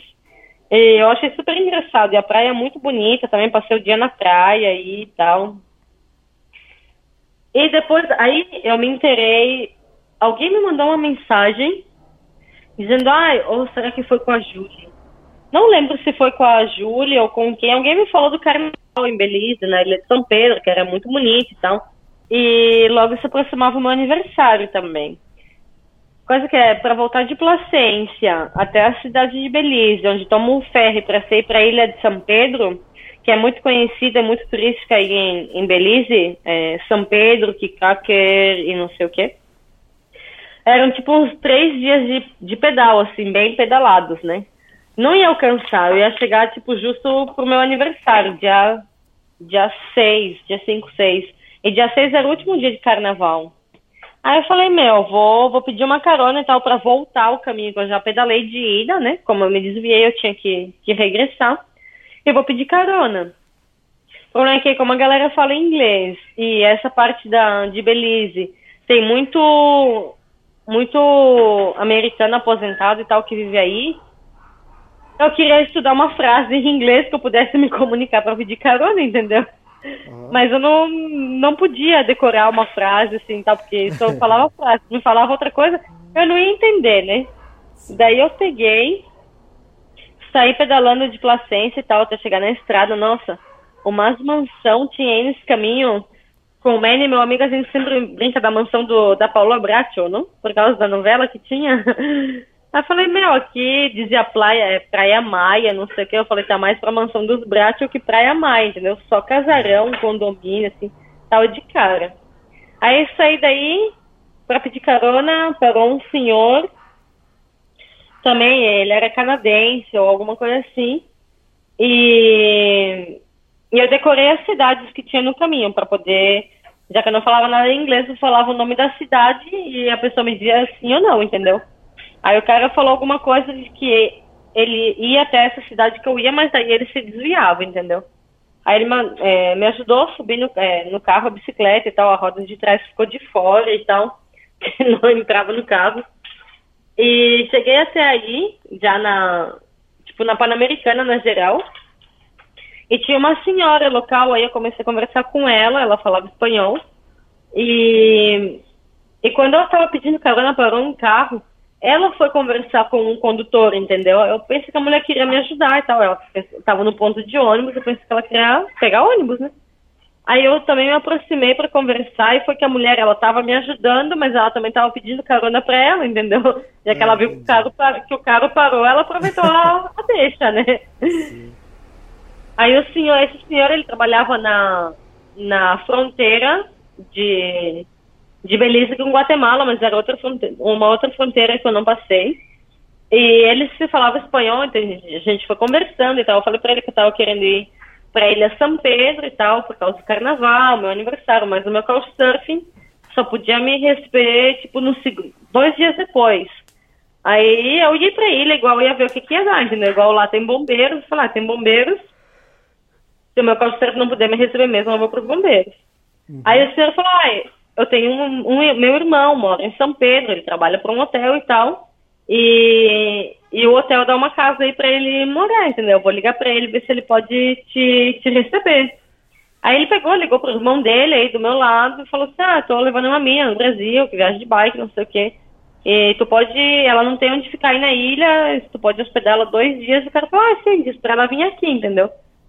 Ah, o cara não pediu nenhuma foto, não fez nenhuma pergunta nem nada. Acho que foi uma ligação, tipo, de um minuto. E já o irmão dele disse assim, pode vir aqui em casa, não tem problema. Aí cheguei para comprar o, o boleto do, do ferry. E Belize é muito caro. É. Você tá me ouvindo? Tô, tô ouvindo, perfeito. Ah, agora é, é bem turístico ouvindo... também, né? É, bem turístico. E Belize em si é, até então, para mim, Costa Rica era o país mais caro, né? Depois que eu cheguei em Belize, eu vi que realmente podia ser pior. É, Belize é, é o país mais caro da América Central, efetivamente. Depois vem Guatemala, Panamá e Guatemala. Não. Belize, Costa Rica, Panamá e Guatemala. Essa é a, a, a escada do, do pressuposto. Aí eu cheguei aí, meu, para levar a bicicleta. Quem vai de mala, pode levar mala e não cobra nada. Você pode levar três malas, não vão cobrar, entendeu? Mas a bicicleta você tem que pagar quase outra passagem. E era Nossa. tipo, acho que para levar a bicicleta eu paguei é, uns quase 30 reais, se não um pouco mais. Aí eu não queria deixar bike, entendeu? Porque ah, tem aí o, o, o porto que pode deixar a bicicleta amarrada aí tem câmera, não sei o que. Eu falei, meu, eu vou ficar uma semana na ilha, eu não vou deixar minha bicicleta aqui uma semana, entendeu? Eu volto aqui só tenho o pneu da bicicleta aí, o que eu vou fazer, entendeu? É. Ele vai pensar, ah, na ilha eu posso me movimentar com a bike, né? Tá, chorei, chorei, chorei, até que baixaram um pouco o preço e ainda assim era caro. Levei a bike chegando na ilha, é, já estavam aí, a galera toda comemorando carnaval, não sei o quê, dançando na estrada, e tinha apresentação e tal, com as roupas típicas e tudo, bem bonito. E se, se aproximou um cara conversar comigo, que ele tava com um buff, que tá, só deixava os olhos de fora, ele tava de boné, e o buff dele vinha até o nariz, assim. Aí ele veio me cumprimentar, eu falei, mano, esse cara quem é, né? Era o irmão do, do senhor que me deu carona, era quem me, ia me hospedar na casa. Mas o cara tava com a cara toda tapada, nem sequer vi o rosto dele, entendeu? Uhum. Aí ele falou, ah, não, é fulano, é meu irmão, não sei o quê. Vamos, vamos lá pra casa e tal e tal. O cara tava de moto, foi seguindo ele de bike. O cara era gente boa, entendeu? Uhum. Porém, ele tirou aquele assim, ai, ah, não, a gente tá aqui sozinho, né? Eu sou solteiro. Se quiser ter alguma coisa, por mim tá tudo bem, entendeu? Cara falou assim, falou, não, não quero nada não. tipo, aí eu expliquei pra ele que, pô, que a gente se maneja assim, mas expliquei o negócio do couchsurfing e tal, como é que é, que tipo, a galera que recebe na casa, quem vai, não vai com essa intenção, vai porque realmente quer compartilhar, quer ajudar e tal, que não tem nada a ver, entendeu? Agora, sei, pinta onda, que as pessoas são afim, é outra história, entendeu? Mas tu não vai chegar e perguntar assim, entendeu? Aí o cara tinha dois quartos na casa dele, e ele queria, porque queria que eu dormisse no quarto dele por causa do ar-condicionado. Eu falei, não, eu posso dormir na sala com ventilador, sem ventilador, como for, entendeu? Não, não tô afim de, de dormir no mesmo quarto. Não tenho problema, já dividi até a mesma cama com couchsurfing e tal. Mas, pô, se eu chego aí na casa, o cara já me tira essa, entendeu? Cara, vou ter que dormir com os olhos abertos, né? Aí a tá, faca... foi. Hã? A faca do lado. Com a faca do lado. É. com a faca sempre na mão, né? Um olho aberto fechado. Daí eu, tá, foi, foi, eu terminei dormindo no outro lado, no outro quarto. Cara, a parede tinha um negócio aí que tinha como se fosse uma janela que passava e tinha tipo um como um, né, é, não é um ventilador, é um Ai, como se chama esse negócio? Enfim, é, é como tipo passava o ar condicionado de um quarto de um quarto por outro, entendeu? Uhum. Ele tava ele tava só me miguelando porque ele queria que eu fosse dormir no quarto dele. Sim. Mas já, dei uns cortes nele, ele ficou, ficou de boa. Assim, no outro dia a gente foi andar de caiaque e tal. Tipo, dava aí uma indireta, mas já, já assim, suave. Aí eu fiquei dois dias na casa dele. Uhum. E quando eu cheguei, ele falou, não, você pode ficar o tempo que você quiser, não sei o que já. Depois que eu comecei a cortar ele, entendeu? Aí a conversa mudou, né? Tá, deixei a bicicleta na casa dele e fui pedir carona do hotel onde, onde ele trabalha até o meu couchsurfing, que estava tipo uns 8 quilômetros de distância. E, e aí na ilha, o legal é que toda, a maioria da galera é, se movimenta pelos carrinhos de golfe. Quase não tem carro na ilha. Tipo, ou é moto ou é carrinho, carrinho de golfe. Dos hotéis, carrinho de golfe que eles alugam e mesmo locais que vivem aí se movimentam assim, porque as estradas são, é, são estreitas, tipo, bastante. Tem muito. Muito, como é que é? é mata, mata burro, não? Como é que chama? Enfim, é uma treta, é uma treta se, se movimentar em carro aí, então a galera se, se movimenta em carrinho de golfe. Aí eu sei pra pedir carona, como é muito turístico, passa esse carrinho de golfe pra todo lado, a qualquer hora. Fui pedir carona, assim, Coloquei o dedo, parou uma mulher, o carrinho de golfe já estava com mais cinco pessoas, eram todas mulheres. E me levaram, a gente começou a conversar e tal. A mulher falou assim: Ah, você sabe dirigir? E, sim, sim, sei dirigir. Ela falou: ah, então vem aqui e dirige, né? Eu me levantei, assim, como que não quer nada, por dentro eu já tava assim, o corpo quente. Eu falei: Meu, eu falei que eu dirijo, não sei nem como é que vai pra frente e pra trás nesse negócio, né? sentei, sentei pra dirigir o carrinho. E eu olhei pra mulher, eu falei: Você tem certeza? Ela falou, sim, ah, tu é nossa amiga, não sei o quê, vamos que a gente vai te levar passear, tu vai levar a gente para passear pela ilha. Ela falou, você dirige, a gente te, te mostra, te ensina a ilha. Ela falou, então tá. Aí a gente tinha estacionado pra comprar cerveja, aí eu falei, meu, como é que vai para trás mesmo? Como é que dá ré nesse negócio? Aí a mulher falou, você sabe dirigir? Eu falei, não. Ela falou, ah, então agora você vai aprender. então você tem aí embaixo um botão que você tem que virar para um lado, você dá ré. É tipo carrinho de bate-bate, entendeu? É só acelerar e frear. É super, super fácil, simples. E eu tava aí, me achando, uhul! Aí carrinho... o carrinho de golfe pela ilha. Foi muito engraçado. É, a gente foi até na casa dela, da família dela e tal, passei um tempo aí com eles, eu tava indo pra casa do meu couchsurfer já. Já mandei um WhatsApp pra eles dizendo, olha, vou demorar um pouco mais do que eu planejei, terminei desviando de caminho e tal. E fui, fui dirigindo carrinho de golfe pela ilha, a gente ficou meia hora passeando pela ilha e tal, super legal. E depois eu cheguei no meu couchsurfing, isso era dia, dia 3 de março. Aí o cara tem um veleiro que se chama Catamarã Belize para fazer os tours na ilha. É o, é, é, o, é o tour mais barato que você vai encontrar. Ainda assim, é caro. tipo, é um tour que custa, não sei, como 115 dólares, 120. Das 11 da manhã até as 6 da tarde. Você vai para uma reserva, uma reserva marinha que se chama Holchan foi o snorkel mais massa, mais bonito que eu fiz até hoje. Vi vários tipos de, de peixes, cores, vi caracol. Tinha uma tartaruga nadando perto da gente, a gente foi. Aham, muito, muito bonito. É um turismo muito consciente que eles fazem aí. Os corais são super bem conservados e tal. Tinha dois tubarões nadando perto da gente, assim, nossa, foi irado, meu. E, e os guias, tipo, o tratamento do belizenho com, com, com, com o turista é, é muito bom, sabe? Eles são super educa educados, prestativos, atenção. Todo tempo, tipo, tour tinha tudo incluído, comida, bebida, então eles estão tão, todo tempo eles perguntar se você está bem, se falta alguma coisa, vão explicando um pouco da, sobre a ilha, sobre os corais, os peixes, enfim.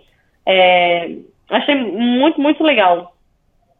E como o cara era dono do catamarã, era, era o tipo, dono da agência, e era o meu aniversário, tipo, eu fiz dois tours por 20 dólares ou 40 dólares. E nossa, com bebida, comida incluída, a entrada da reserva, é, o snorkel, a gente parou numa outra ilha também para passear e conhecer e tal. Foi, foi, foi meu presente de aniversário. Foi 4 de março? É, o aniversário foi no dia 6, mas as comemorações começaram no dia 4. Nossa, foi uma. Eu acho que foi o aniversário mais doido que eu tive até hoje, tá? Nossa, a gente começou, a gente começou dia 4, né? Dá. Eu fiz o tour e esse então, daí a gente foi pra uma praia secreta, que na ilha, a ilha é pequena, mas igual tá tipo 15 quilômetros, 20, para de um lado ao outro e tal. Então você tem que. A estrada para ir de bike era bem ruim e tal, a gente foi de moto. E o cara é um colombiano, que ele já mora aí, tipo, uns seis anos ou mais, então ele conhece todo mundo. A gente foi pra praia secreta e tal, e daí. Ah, ela tá, né, minha invitada, né? Com pianeiras, não sei o quê. Dá trago, trago, cerveja, trago, foto, não sei o quê. Não sei, a gente terminou jogando, fazendo. apostando nos dados e tal, perdi dinheiro, ganhei dinheiro. Terminei voltando para casa com 100 dólares. Nossa! Não pergunta como. Mas voltei com Tá bom, não vou voltei, perguntar. Voltei com dinheiro para casa, tem uns lapsos aí de dançando no balcão do bar. Ai, Jesus. É... Desse bar, a gente foi para outro bar, ganhei umas pulseiras do, do pessoal que tava jogando dados com a gente. O dono do bar foi com a gente para outro bar, fechou o bar dele e foi embora. Aí, aí na ilha, todas as terças-feiras, eles fazem. Tem um bar que faz uma corrida de caranguejo. É, é tipo para arrecadar dinheiro para instituições de caridade, não sei o que, né? Então eles colocam prêmios e tal, você vai pagar acho que é 5 dólares, e, e você escolhe um caranguejo para para fazer a corrida, entendeu? Então tem uma tem um uma caixa e todos os caranguejos têm os números de 1 a 100.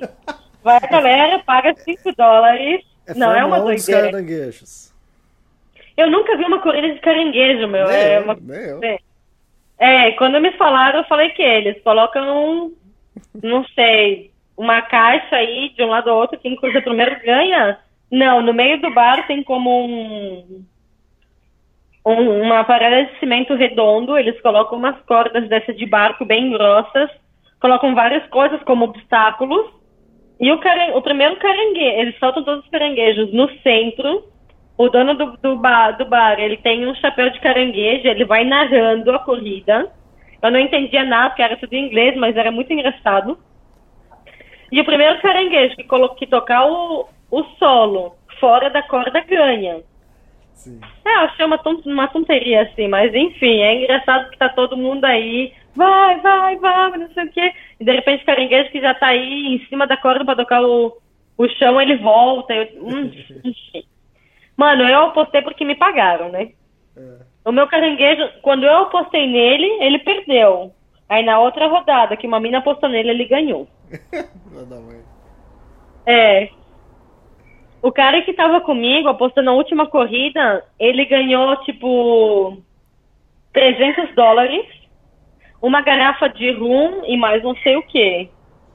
Aí eu fiquei de cara, meu, 300 dólares numa corrida de caranguejo, eles devem, eles devem fazer, arrecadar uma, uma boa quantia, né? Aí tá, como o cara que estava comigo é bem conhecido, tem a, o negócio dele aí e tal, os 300 dólares que ele ganhou, ele, ele deixou de, de doação, entendeu? A gente levou a, a garrafa de, de rom e, não sei, e tipo 50 dólares para pagar nossa conta, entendeu? O resto ele deixou para doar. Mas foi muito engraçado. Uma corrida. Eu falei, fala sério. Daí foram três dias assim que a gente saía de manhã para fazer o tour no, veleiro, voltava, ia pro bar, ia pra festa. A gente. Ah, porque eles chamam de discoteca, entendeu? Ah. Tudo é uma discoteca. Você não, você não vai numa balada ou numa. Como que é? Você vai pra discoteca. Você, essa palavra pra mim é engraçada, mas enfim, né? Discoteca, a gente falava isso discoteca, acho que nos anos 80 no Brasil, é... algo assim. Então, aqui é tudo discoteca, entendeu? Aí você, ah, vamos pra discoteca aí, que tá uma festa, não sei o quê. Aí eu tava aí no balcão conversando com uma galera e. E quando eu vi, assim, tava passando no telão o, o Davi, que era o meu coach, ele me levou assim, tava passando nos telões da, da disco, assim, ah, feliz cumpleaños brasileira, não sei o que. Aí bati umas, bati umas fotos aí com as frases de feliz cumpleaños e não sei o que. Muito engraçado. Daí no outro dia a gente também foi fazer um tour, foi passear e tal. O resumo é que no dia 6 de março, que era o meu aniversário, eu não podia sair da cama, eu tava com uma ressaca do caramba, meu. Eu passei o dia inteiro, eu não saí do apartamento, nem pra ir pra praia, que a, a 20 metros eu tava na, na praia, entendeu? Eu não saí de dentro de casa pra nada. Aí chegou a noite, eu falei, meu, tomei um banho, então eu falei, porra, hoje é meu aniversário, entendeu? Eu vou sair. Aí o David falou, falou, Fran, eu não aguento mais. Se quiser. Eu aguentei dois dias, o terceiro não aguenta, ele falou. Aí eu falei, meu, eu vou sair, nem que seja para comer alguma coisa, entendeu? Aí eu fui no bar, que é dos amigos dele, eu cheguei lá, o dono do bar já sabia que era meu aniversário, dia 6 e tal, porque os outros dias a gente também comemorou lá. Eu cheguei lá, já comecei, já fui invitada. Falei, ah, o que, que você quer tomar? Falei, não, só uma cerveja, sei lá, e pedi uma, uma batata frita aí pra comer alguma coisa enquanto. Mano, eu tomei trago de tanta cor, de tanta coisa. e, e tava massa, tinha música ao vivo, não sei o que. Tinha um gato aí no balcão desse bar, um gato, eu só tava do outro lado só pescando, né? E assim, aquela troca de olhar e tal, e eu não chegava, e não chegava. Quando a gente já tava indo embora, o cara chegou a falar comigo, porra. Ele só falava inglês, meu, e eu só falava espanhol. A gente começou a conversar pelo Google Tradutor, mas isso é meio constrangedor, entendeu? Se é com uma pessoa aí, um amigo, alguém. Não, né? Agora, quando você quer flertar com o Google Tradutor, não funciona. Você chavecando com o Google Tradutor. É, tava foda, meu. Aí tinha um, um guri que parecia meio chave de cadeia, assim, né? Que era amigo dele, eu, e tava traduzindo as coisas. Aí eu falei, puta, que chame, né? Aí tá, me convidaram pra ir pra um, pra um clube que dizia assim, ah, um lei, lei clube ou alguma coisa assim. Eu pensei que era uma zona, na real. Aí eu perguntei pra uma senhora que estava aí do lado, ah, esse Lady Club aí, que ônibus? Ela falou, não, é um bar, tipo, onde tem um palco no meio do... no meio da discoteca. E as minas ficam aí dançando e tal, tipo, é como um grupo de dança e a galera, as minas ficam aí dançando e a galera fica entretenida, né? Entretida. Aí eu falei, ah, meu, vamos pra lá. Aí a gente foi indo no caminho, eu sentei pra dirigir o carro de golfe do guri, e o dono do bar, quando viu que eu tava indo embora com eles, foi perguntar pro cara onde é que a gente tava indo, né? Aí o cara falou, ah, o dono do bar, que me conhecia só duas noites, falou, ah, cuida bem dela, não sei o quê. E o cara falou pra mim, você tem certeza que é ir com eles? Ele falou, eu com... Esse cara parece ser gente boa, mas isso foi pra ele, falou, não, não sei, não, tô meio desconfiado. Falei, meu, vou, vou ir, vou ver qual é, né? Aí sentei pra dirigir o carro do guri, do gato que tava aí do meu lado. E a gente começou a falar com o Google Tradutor. Eu falei, ai, mano, sabe o quê? O cara tá querendo me chavecar com o Google Tradutor, eu também tô querendo chavecar o cara, não tá funcionando. Melhor a gente se beija que não precisa de tradução nenhuma, né? Eu parei o carinho de golfe, eu beijei o cara. parei o carinho. parei o carrinho aí do, do, nada, assim, a gente deu uns beijos aí, não sei o quê. Olha, pelo sorriso dos dois, eu acho que o beijo tava bom, né? A gente continuou o caminho, a gente chegou. A gente chegou na festa e tal. No caminho a gente parou pra comprar uma cerveja, o cara comprou um, um soro pra se hidratar. Eu falei, meu, quem é que vai pra balada? Um soro, meu. Que ele era tipo daqueles caras assim, fit, assim, todo musculoso, assim, fortinho. Falei, mano, que estranho, senhor. Ele saiu com uma lata de cerveja pra mim e com uma garrafa de soro pra ele. Eu olhei assim, meu, falar sério, né? A gente chegou na balada. A gente chegou na balada, eu fui entrar primeiro. Eu entrei, fiquei esperando e o guri, que supostamente a gente não confiava, ele não estava querendo entrar, porque a polícia estava querendo revisar ele. Pra mim, ele estava cheio de, das paradas, entendeu? Aham. Falei, mano, eu que não vou esperar, não vou ficar esperando da treta, porque daí eu tô junto, aí tô esperando, vamos já me involucrar no negócio. Eu vou entrar como se não fosse nada. E é isso aí. Entrei e tal, o guri que tava comigo entrou, a gente dançou um pouco e tal. E eu fiquei aí olhando as meninas dançar e tal, porque meu, elas dançavam super bem e tal. Eu fiquei fiquei aí, vidrado, olhando as meninas dançar e tal. O cara vinha, me abraçava, sei lá, ele meio que queria fazer uma massagem na minha... Eu não entendi o que, que ele queria fazer, eu olhei assim com uma cara meio. Qual é, meu? Sei lá. Não sei, foi furado, entendeu? Quando o cara do bar, do Uai, eu disse pra ele cuidar de mim, ele falou, não, é ela que vai cuidar de mim, não sei o que, não sei o que. Eu acho que eu deixei o cara meio no vácuo aí na, no. Porque eu tava olhando as minas dançar. Quando eu vejo, Elias, o cara tá indo embora, ele tá saindo pela porta, ele tá me deixando aí sozinha, entendeu? É. Olhei o cara na porta, ele olhou tipo pra mim, quando ele viu que eu tava olhando, ele me chamou. Eu mandei ele se fuder, né? O cara já tava indo embora, tava me deixando aí sozinha. Eu fiquei aí, fiquei, ó, isso era tipo uma hora da manhã, ó. Deve estar até umas três e meia da manhã. Chegou chave de cadeira e falou assim, meu, e o amigo? Eu falei, sei lá, meu, vocês me deixaram aqui sozinha. Não sei, ele foi embora, entendeu? E eu fiquei aí. Aham. Fiquei até umas três e meia da manhã, meu celular estava sem bateria. Eu não sabia bem como voltar para casa, meu ponto de referência era um cemitério que tinha aí. E saí às três e meia da manhã pedi carona para voltar para casa. E peguei carona num carrinho de golfe também. É, não iam para onde eu estava indo, mas eu falei que a minha referência era o cemitério. E me deixaram ir, me levaram até em casa e tal. Eu tinha a chave da casa para entrar. Aí eu falei, tava conversando depois com minhas amigas. Eu falei, puta, o cara era mó gato, meu. Flertar aí por Google Tradutor é uma cagada, velho. Eu tive que aprender esse inglês aí, porque assim não dá. Aí depois eu falei, bom, o cara também era gato, mas não valia nada, né? O cara me levou pra festa e me deixou lá sozinha, meu, fala sério. Nunca mais. Já, já, já não flertei em inglês com ninguém, nem por Tradutor, nem nada. Porque isso é constrangedor, meu, fala sério. É, situação. Faz parte, vale a pena. É. Tem, que aproveitar o momento. Daí, eu fiquei uns dois dias mais na ilha e terminei, voltei pra, pra Belize, saí pedalando e tal. Já tinha uma galera que estava me esperando nas outras duas cidades. E, tipo, até chegar aí numa cidade que se chama Orange Walk, eu nunca tinha parado pra, pra colocar no GPS a distância de onde eu tava até a fronteira com o México, entendeu? Aham. Foi uma, era uma coisa sempre assim, ah, tipo, vou indo, meu destino é, é direção ao México, vou indo pro México e tal, mas nunca, nunca parei pra fazer, ai meu Deus do céu.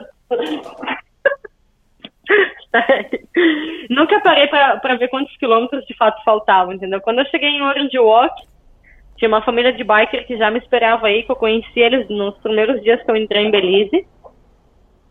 E fiquei uns dias aí com eles, fui num, num desfile de moto que teve aí, fui de carona numa baita moto aí, não sei o quê.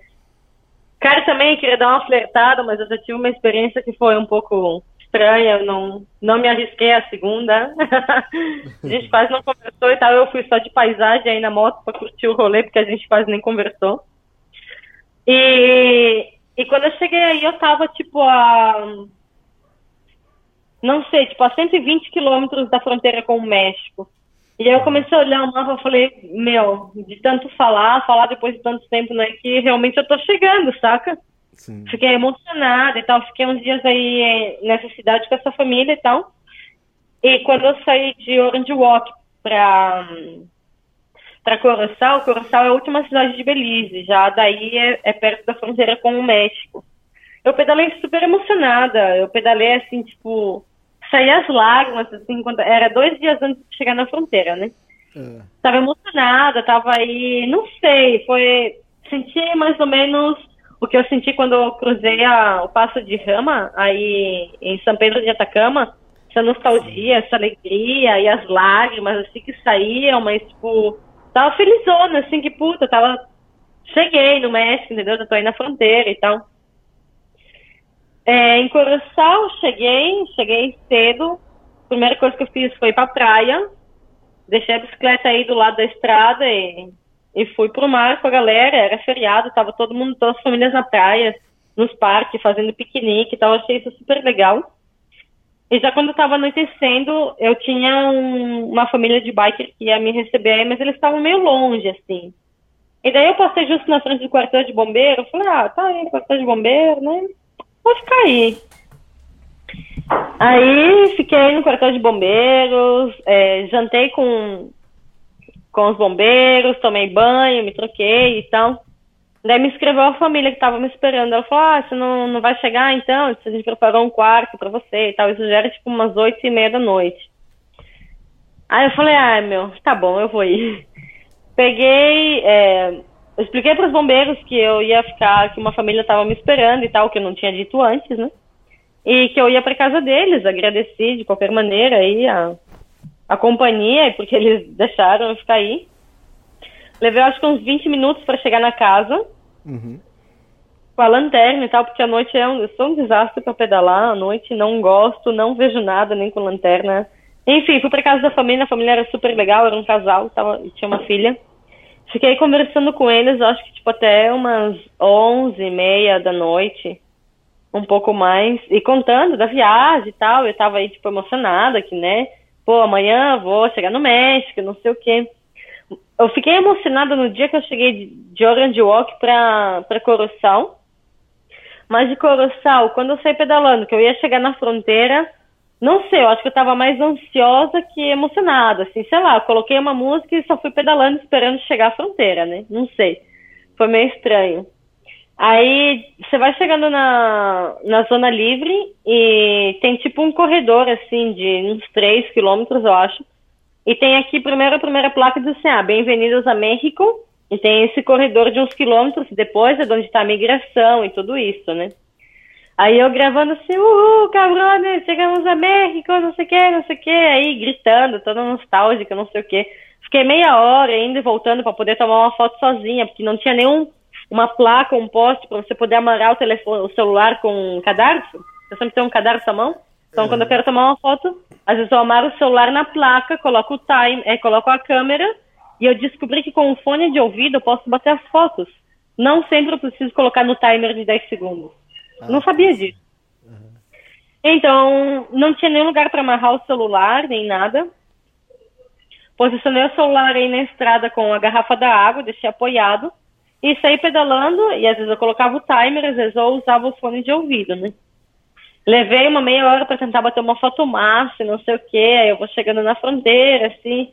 Já quando eu vou chegando na migração, é, para a bicicleta e vem um policial e diz assim, ah, faz assim, eu fico puta quando me chama como cachorro, né? Hum.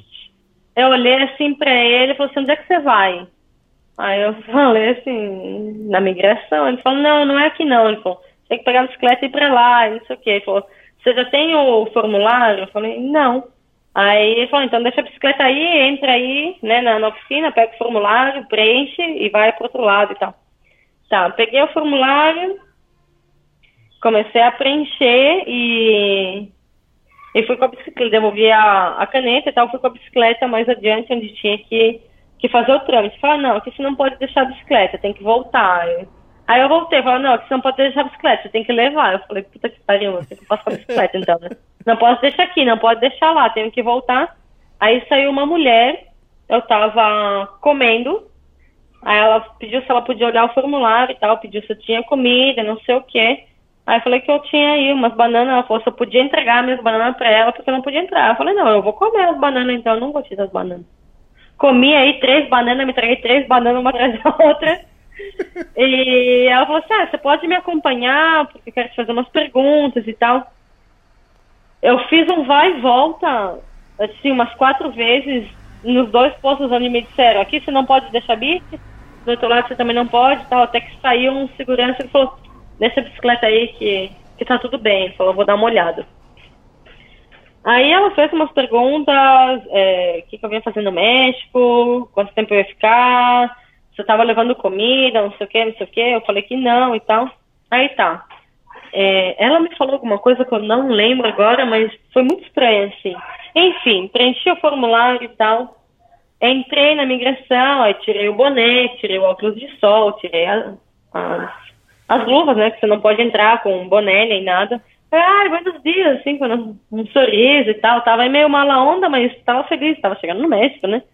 O cara nem me olhou na cara, assim, ele tirou o passaporte da minha mão. Ele olhou, ele carimbou e tal, e falou assim, me devolvendo, falou, você tem sete dias pra, pra sair do país. Uhum. Olha, o sorriso que eu tinha na cara, te juro que caiu no, no chão, assim. Eu olhei assim pra ele e falei, como assim, sete dias? Aí ele levantou, ele abriu a porta de onde ele tava, ele me deixou aí falando sozinho e ele foi tomar uma água. É, eu fiquei putaça, meu. Quando ele voltou, eu falei, não, qual que é? Falei, você pode me explicar por que sete dias? Eu falei, eu sei que eu tenho direito a 180 dias, sou brasileiro e tal, não sei o quê. Aí ele falou assim, você tem sete dias para sair do país, se você quiser é, alguma informação, vai buscar o, tipo, chefe de imigração, alguma coisa assim. Falei, onde é que eu encontro esse cara aí? Ele falou assim, ah, lá fora. Eu falei, porra, lá fora onde, entendeu? Como é que eu vou saber? aí ele falou assim, você vai fora e, e pergunta, ele falou. Falei, tá, como é que é o nome do chefe, então? Pra mim, né, perguntar pelo fulano. Eu falei, vai pra fora e pergunta. Aí eu falei, nossa, eu falei, que amabilidade, entendeu? Eu, eu tava puta, eu queria dar um soco na cara desse cara, mas eu também não queria extrapolar, porque vai que eles nem me deixam entrar, entendeu? Mas, tipo, foi uma decepção, assim, quem sabe eu fui com uma expectativa, ou nem, nem era tanta expectativa, entendeu? Não é tão difícil você dizer um bom dia e, né, te dar a, a permissão. Aí eu saí, voltei lá no policial que me fez o Aí eu perguntei, meu, quem que é o chefe de imigração e tal, porque você fala com ele. Ele falou, o que aconteceu? Eu falei, não, porque me deram sete dias para sair do país e em sete dias, se melhor eu nem entro no teu país e volto para Belize, entendeu? Porque sete dias eu não chego nem em Cancún, nem nada. Aí a guria veio, me disse o nome do cara, me ensinou onde é que eu tinha que ir, fui lá, falei com o cara, deixei o passaporte, é, falei, olha, eu viajando de bike, falei, é, já tem um voo de saída do México e tal, é, tenho dinheiro para estar aqui, entendeu? Eu sei que, que geralmente a permissão é de 180 dias, então eu não tô entendendo por que tá me dando sete dias, entendeu? Fui assim meio que com o rabo entre as pernas, né? Daí o cara pediu para ver o voo que eu tenho de saída, é, pediu para o passaporte, pediu, não, não, me pediu para esperar fora da sala. E depois uns 10 minutos ele me chamou. Ele falou: Olha, que a gente dá sete dias para quem. Porque muitos belizenhos vêm comprar aqui na Zona Fran, na Zona Livre e tal. Então tem um tempo para eles comprar e poder sair sem pagar o imposto. Ele falou: Se você. Você pode ficar, sair, ficar sete dias no México e se você sair dentro de sete dias, você não paga nenhum imposto. Se você ficar de mais de sete dias, você paga 30 a 35 dólares de, de imposto. Ele falou aqui atrás de, desse papel, ele falou, diz que você pode ficar máximo até 180 dias, por mais que esteja assinado e, e firmado só, que são sete dias o seu permisso, sua permissão, é, você pode ficar até 180, você não vai ter problema. Aí eu falei, você tem certeza que com isso, se para a polícia, qualquer coisa, não vou ter problema se passar de sete dias. Ele falou, não, aqui, aqui diz que é, a situação legal é 180, não sei o quê.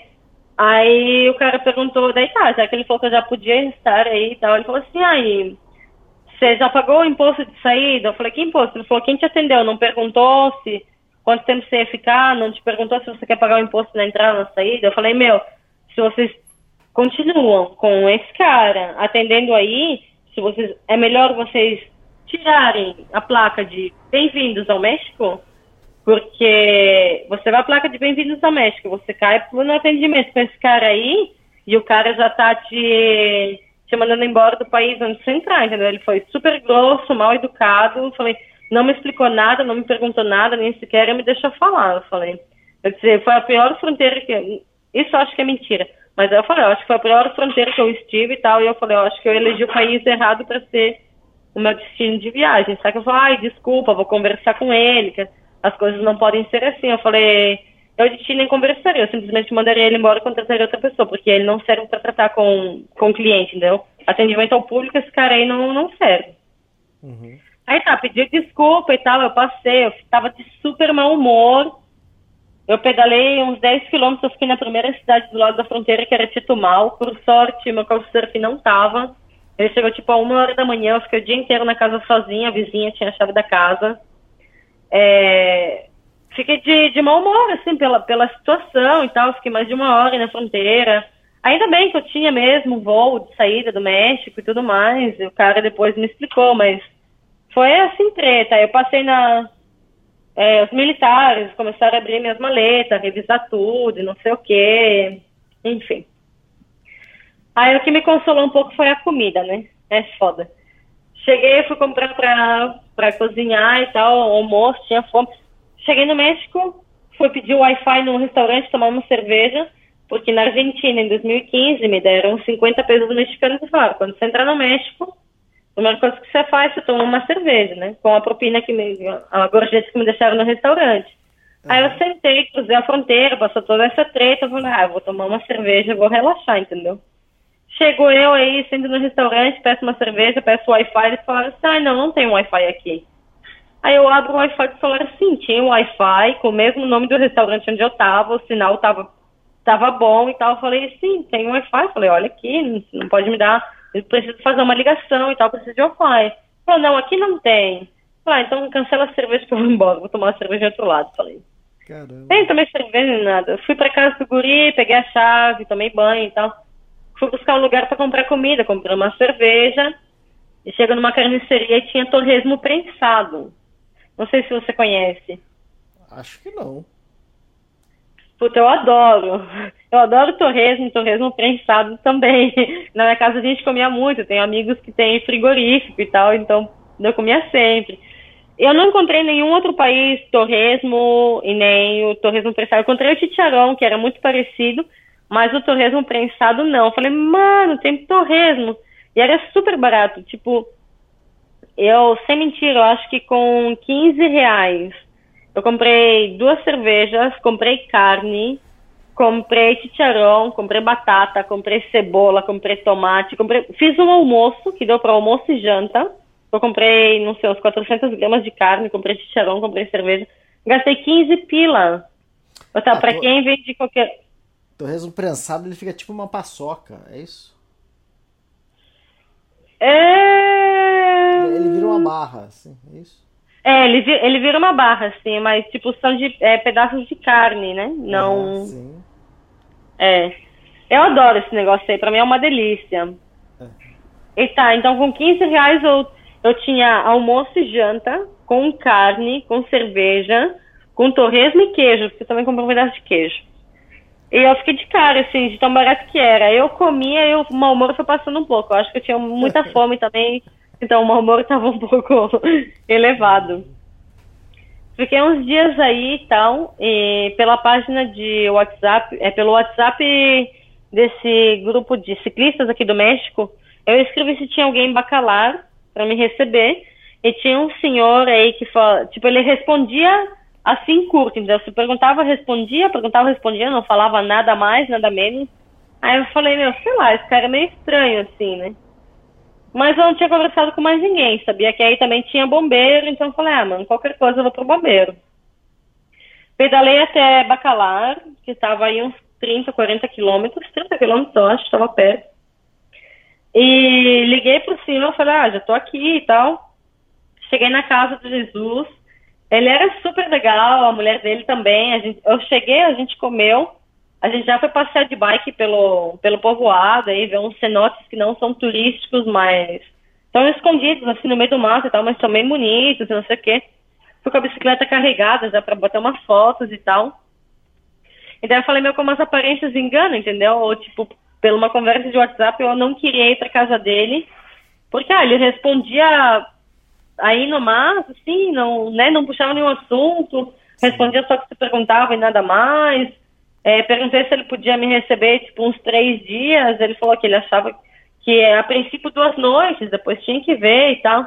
E, nossa, a família era super legal, assim, são ciclistas, ciclistas, saem pedalar quase todo, praticamente todos os dias, cedo. E depois toda a galera se reúne na casa dele, comem juntos, e uma cervejinha depois do pedal e não sei o quê. Gostei muito de ficar lá, a gente tinha liberdade para sair à noite, tava mais dois ciclistas aí na casa também foi muito legal. É, eu não queria ir para casa dele e na real que a gente fez uma boa amizade aí com a família e tal. Foi bem bacana. E com os ciclistas que estavam aí, a gente saiu também fazer um passeio de, de lanche assim pela pela laguna, é uma Laguna Bacalar é é o mar super turquesa, é, é conhecido como a Laguna das Sete, Sete Cores, porque em vários pontos do, do lago ele vai mudando de cor. Às vezes ele é turquesa, às vezes esverdeado, às vezes é um azul escuro, mas é de água doce. É, parece é como se fosse praia, mas de água doce. Eu não tinha visto isso ainda. Ah. E a gente foi, é, a gente foi fazer um tour e tal com a, com a Sofia, que, tava, que é uma ciclista também, que estava aí. E à noite a gente foi para um bar que me convidaram para ir. E falaram assim, ah, tipo, vai ter tipo um stand-up, um teatro, não sei o quê. Vamos só ir ver qual é e, e depois a gente vem para casa de boa, né? Hum. Tinha mesa de ping-pong aí no bar, a gente terminou meio que fazendo um torneio aí, né? De ping-pong. E eu agarrei todo mundo fresco, assim, comecei a ganhar um atrás do outro. E, e já quando.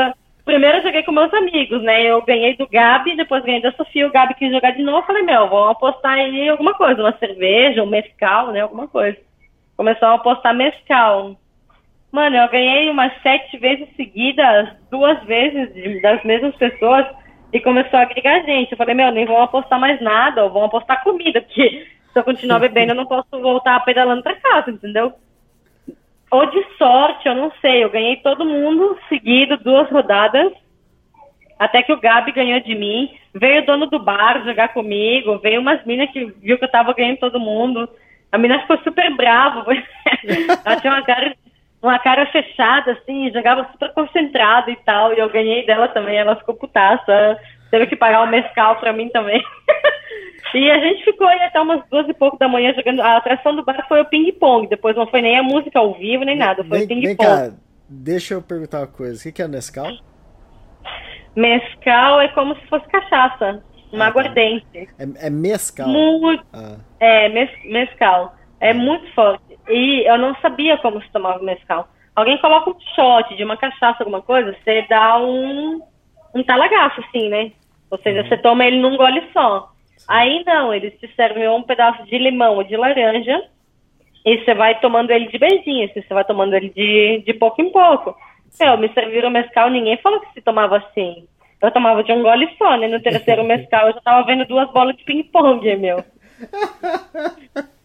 Aí eu falei, vamos, vamos apostar uma batata frita, não sei, alguma, cada três rodadas, alguma, alguma comida, ou sei lá, porque eu já cortei a bebida, né? Aí tá, ganharam, voltei a jogar e tal, perdi as outras duas vezes, aí tava fechando o bar, a gente tava indo embora. E tinha um bar aí, tipo, uma disco que tava aí aberta e tava tocando reggaeton, não sei o que. Eu falei, ah, vamos parar aqui um pouco, né? Só dar uma rebolada aí a gente vai embora. Mano, a gente ficou até 6 horas da manhã. A gente, os três, tá? A gente saiu de lá, a gente quase não conseguia pedalar. Juro pra ti, a gente tinha que sair de lanterna, porque é era retirado, assim, do, da praia, então as estradas é escura, estavam construindo, sei lá, era treta. E eu tava aí dançando com a minha amiga e com o Gabi e tal, a gente foi nas três. Não me pergunta como, do nada, eu já estava trabalhando no bar, eu estava servindo as bebidas, eu estava cobrando, eu estava conversando com a galera. Aí a Sofia veio comprar cerveja, ela falou: "Em que momento tu começou a trabalhar aqui? Porque eu olhei que estava do meu lado, agora vem comprar cerveja, tu que tá me atendendo?" Ela falou. Mano, não sei, eu, sei, eu acho que eu fui comprar cerveja, comecei a conversar com o senhor aí que estava vendendo as bebidas e tinha muita gente. Eu comecei, perguntei quanto é que era a cerveja. Eu acho que eu nem perguntei se eu podia ou não. Quanto é que custava a cerveja e comecei a cobrar da galera, entregar cerveja e tal. E do nada o Gabi disse que eu chegava com quatro garrafas de cerveja, assim. Eu não lembro se eu estava pagando, se o senhor do bar aí estava me dando. Eu não lembro, na verdade, se a gente estava tomando, né? Você tem, você tem uns lapsos de memória, assim, nas noites que você bebe. É, é. Uma noite você uh -huh. tá trabalhando no bar, a outra você ganha 100 dólares. É. Eu acho que às vezes esses lapsos são até bons, hein? Verdade. E, e daí a gente saiu, tipo, seis horas da manhã, a gente tava chegando em casa, assim. Foi super engraçado, né? E logo depois, o Gabi e a Sofia também. Os poucos ciclistas que eu tô encontrando, eles estão tudo indo pra Argentina, entendeu? Então, eu tô numa fase que eu, eu queria estar tá compartilhando, eu acho que eu, tipo, eu queria estar tá compartilhando alguns dias com alguém, assim, pedalando. Eu acho que eu tô um pouco, não sei. Desfruto de essas fazer, mas eu acho que eu tô um pouco cansada, assim, sabe? Uhum. Não sei, de repente você tá aí compartilhando com alguém e tal, e às vezes você encontra gente tão massa que, que quando você tem que seguir sozinha é como que dá aí uma badzinha, entendeu? É, continuei sozinha de bacalhau, fui para Tulum. Eram dois dias de pedal, era 200 e 230, 200 e poucos quilômetros. É, cheguei no primeiro dia, fiquei no, num camping que se chama Laguna Ocon. Custava tipo 5 reais o camping, era um lugar super bonito, bem retirado da estrada, no meio de um bosque, tinha piscina, tinha um lago aí em frente e tal. Cheguei aí, fiquei conversando com o dono do camping e tal, e à noite ele ia sair, eu ia ficar aí sozinha, entendeu?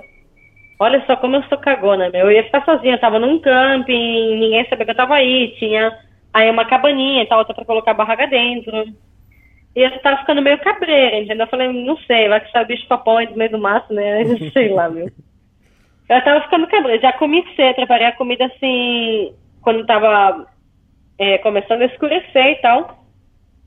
E ele falou que tava para chegar um ciclista, e o ciclista nunca chegou, tipo, foi umas oito e pouco da noite eu já estava é, me arrumando para ir para ir para a barraca e vai chegando um senhor com uma lanterna, um cara em bicicleta. E esse cara, ele já sabia que eu ia que eu ia estar tá aí, mas eu não sabia quem era ele. É, ele se chama Aurélio. Ele tem um projeto de bike que se chama Da China para Casa by Bike. Uhum. E ele conhecia o Gabriel e a Sofia, que eu estava em Bacalar, e eles falaram que eu ia estar tá nesse camping.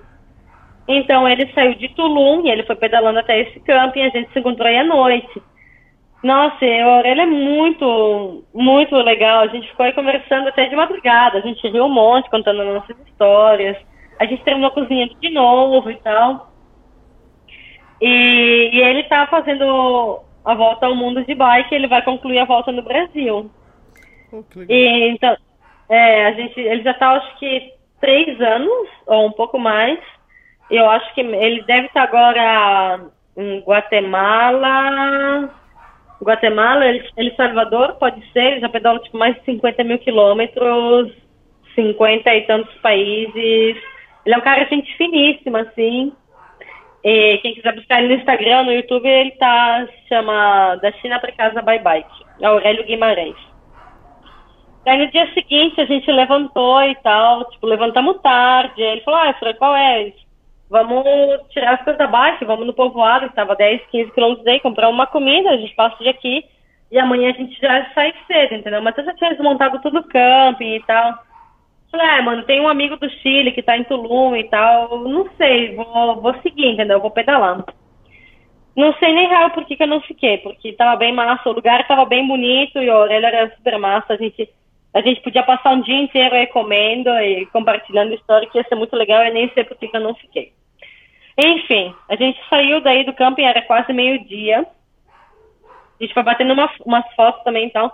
Quando a gente chegou na estrada, a gente tinha exatamente 115 quilômetros para cada lado. Eu para chegar em Tulum e ele para chegar em Bacalar.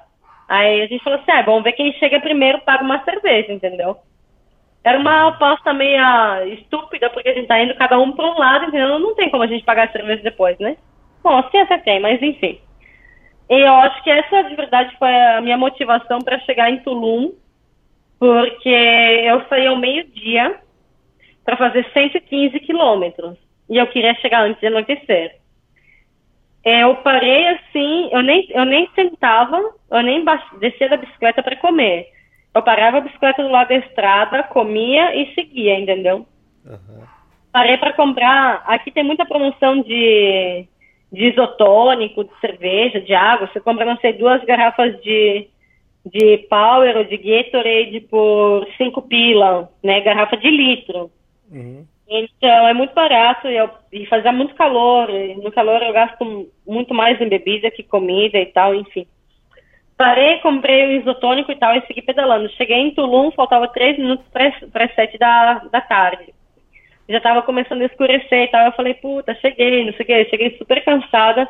Falei, mano, nunca mais na minha vida eu saio ao meio-dia para querer fazer 100 quilômetros, entendeu? Mas cheguei, cheguei. Eu contatei o Jesus de Bacalar. Eu falei, e aí, Jesus, Falei, já tô aqui em Tulum, já tô com meu amigo e tal. Quero saber se o Aurélio já chegou aí, porque o Aurélio é pra casa dele. Eram 11 horas da noite e ninguém sabia do Aurélio, entendeu? O telefone estava desligado, não tinha área, não tinha internet, enfim. Aí eu falei, pô, o cara tá viajando há tanto tempo, sei lá, ele deve ter ficado pelo caminho, alguma coisa, mas no fundo eu também estava um pouco preocupada, porque, né, eu acho que ele também teria chego tranquilo em Bacalar. No outro dia eu levantei, a primeira coisa que eu fiz, escrevi pro Jesus e ninguém sabia. No outro dia à noite eu fui saber do Aurélio, no fim ele ficou pelo caminho e tal. Falei, puta, mano, tu me deve uma cerveja. tu, me deve, tu me deve uma cerveja porque eu cheguei. E eu vi uns vídeos dele agora para Cuba, eu tô indo para Cuba amanhã, por isso que eu queria gravar hoje. Tô indo para Cuba amanhã, 30 dias.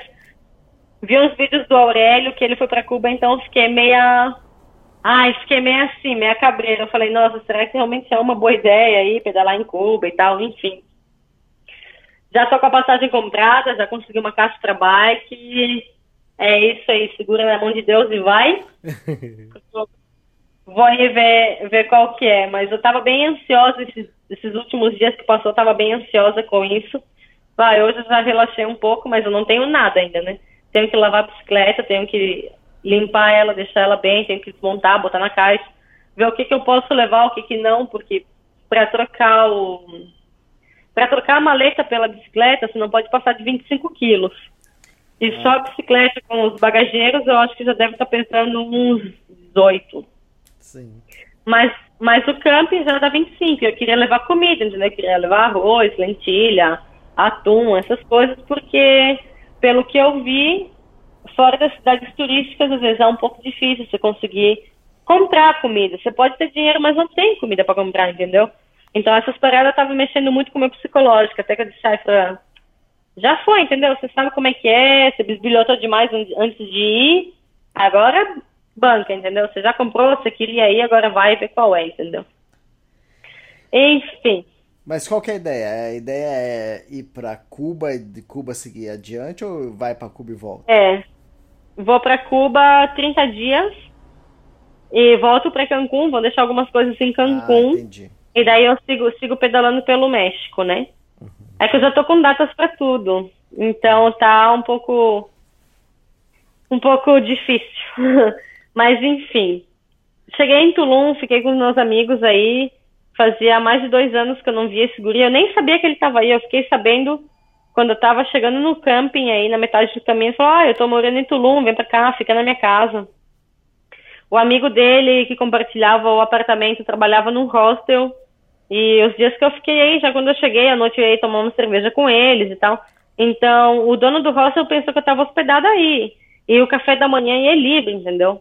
Tem tudo aí, você prepara o que você quiser para comer quando você quiser, entendeu? Você pode fazer panqueca, você pode fazer tostada, ovos, queijo, presunto, tem tudo aí. Mano, eu fazia bem cara dura, bem cara de pau, eu fazia, já que o cara me veio tomando uma cerveja e tal, pensava que eu tava hospedada aí, eu ia todo dia de manhã tomar café da manhã no hostel, entendeu? Eu ia tomar café da manhã e ir embora, porque eu não tava hospedada aí. Já, preparava, um sanduíche e tal, assim, pra comer mais tarde, né? Já que eu ia fazer um passeio, eu ficava na praia, preparava uns ovos mexidos, não sei o que, fazia um sanduíche e ia embora. E quando eu tava, daí eu fui pra Cozumel. Fui para Cozumel uns dias. É, encontrei também outros viajantes de bike, de, de, opa, de moto. Fiquei uma semana em Cozumel, na ilha. É, bem bonita também, gostei. Passei super bem aí também com um grupo de motos e tal. E me escreveu Carlinha. Carlinha é uma amiga minha argentina, que a gente viajou juntas em 2015. Eu acho que eu já tinha comentado dela em algum podcast. É a minha melhor parceira de viagem. E, e ela estava no México, a gente sempre falou, no México a gente se encontra, no México a gente se encontra. E eu nunca cheguei, ela estava aqui há um ano e meio, eu ainda não tinha chegado no México. Quando eu recém estava entrando, ela falou, ó, oh, eu já tenho um voo para a Europa. Ela falou, se você não chegar logo, a gente não vai se ver, meu. Hum. Aí eu falei, não, me avisa onde é que você tá. Os voos nacionais dentro do México são super baratos, é mais barato que ônibus até. Então, vamos ver, a gente faz entre as duas, a gente paga um voo de ida e volta para alguém. Você vem onde eu tô, onde, ou eu vou onde você tá, mas eu queria, queria te ver, saca? E ela falou mesmo. Então, fiquei uns dias em Cozumel, e de Cozumel eu vim de uma só vez para Cancún, dia 1 de abril. Cheguei dia 1 de abril à tarde e a Carla chegou dia 1 à noite. Então, disse que, pô, 1 de abril é o dia da mentira, mas esse encontro foi, foi real. E nossa, quando eu vi ela, eu até chorei, meu. Fiquei muito feliz de ver ela. Tinha esquecido como era tão massa, como eu me divertia tanto viajar com essa mina. A gente chorava o dia todos os dias por qualquer coisa. Nossa, a barriga chegava a doer. A gente lembrando umas coisas que a gente passou em 2015 e tal. E daí a gente sempre falou, quem nos viu e quem nos vê, né? Porque em 2015 a gente estava dormindo na pensão de um lugar que se chamava Castilho, Castilho, Castelo, e era um lugar tão feio, tão horrível, que a gente ficou cinco dias sem tomar banho de tão nojento que era o banheiro, entendeu?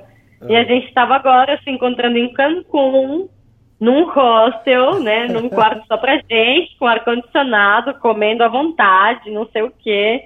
A gente falou, pô, quem nos viu e quem nos vê, né? A gente ficou 12 dias juntos, a gente fez de carona, deixei a bicicleta aqui em Cancún. Aí a gente foi para Ilha, Ilha Mulheres, a gente ficou outros dias mais em Cancún. E a gente foi para uma cidade que está uns 160 quilômetros daqui, que se chama Valladolid. A gente foi em umas lagunas coloradas, que são uma, é, uma laguna rosa de sal. Daí é onde extraem o sal marinho e essas coisas. E a gente foi tudo de carona. E, nossa, eu me diverti muito com ela. Um dia na bebedeira de madrugada eu tentei trocar o meu voo do Brasil por um voo para a Europa para ir com ela, mas era muita grana, não dava. Uhum. Então, tipo, a gente se dá muito bem e tal, foi muito legal tá, esses dois dias com ela, foi muito legal encontrar depois de tanto tempo e ver que mudaram tantas coisas, mas que essa coisa, essa afinidade que a gente tem continua a mesma, assim, a gente compartilhou sei lá, dois meses, em 2015. A gente estava se vendo três anos depois.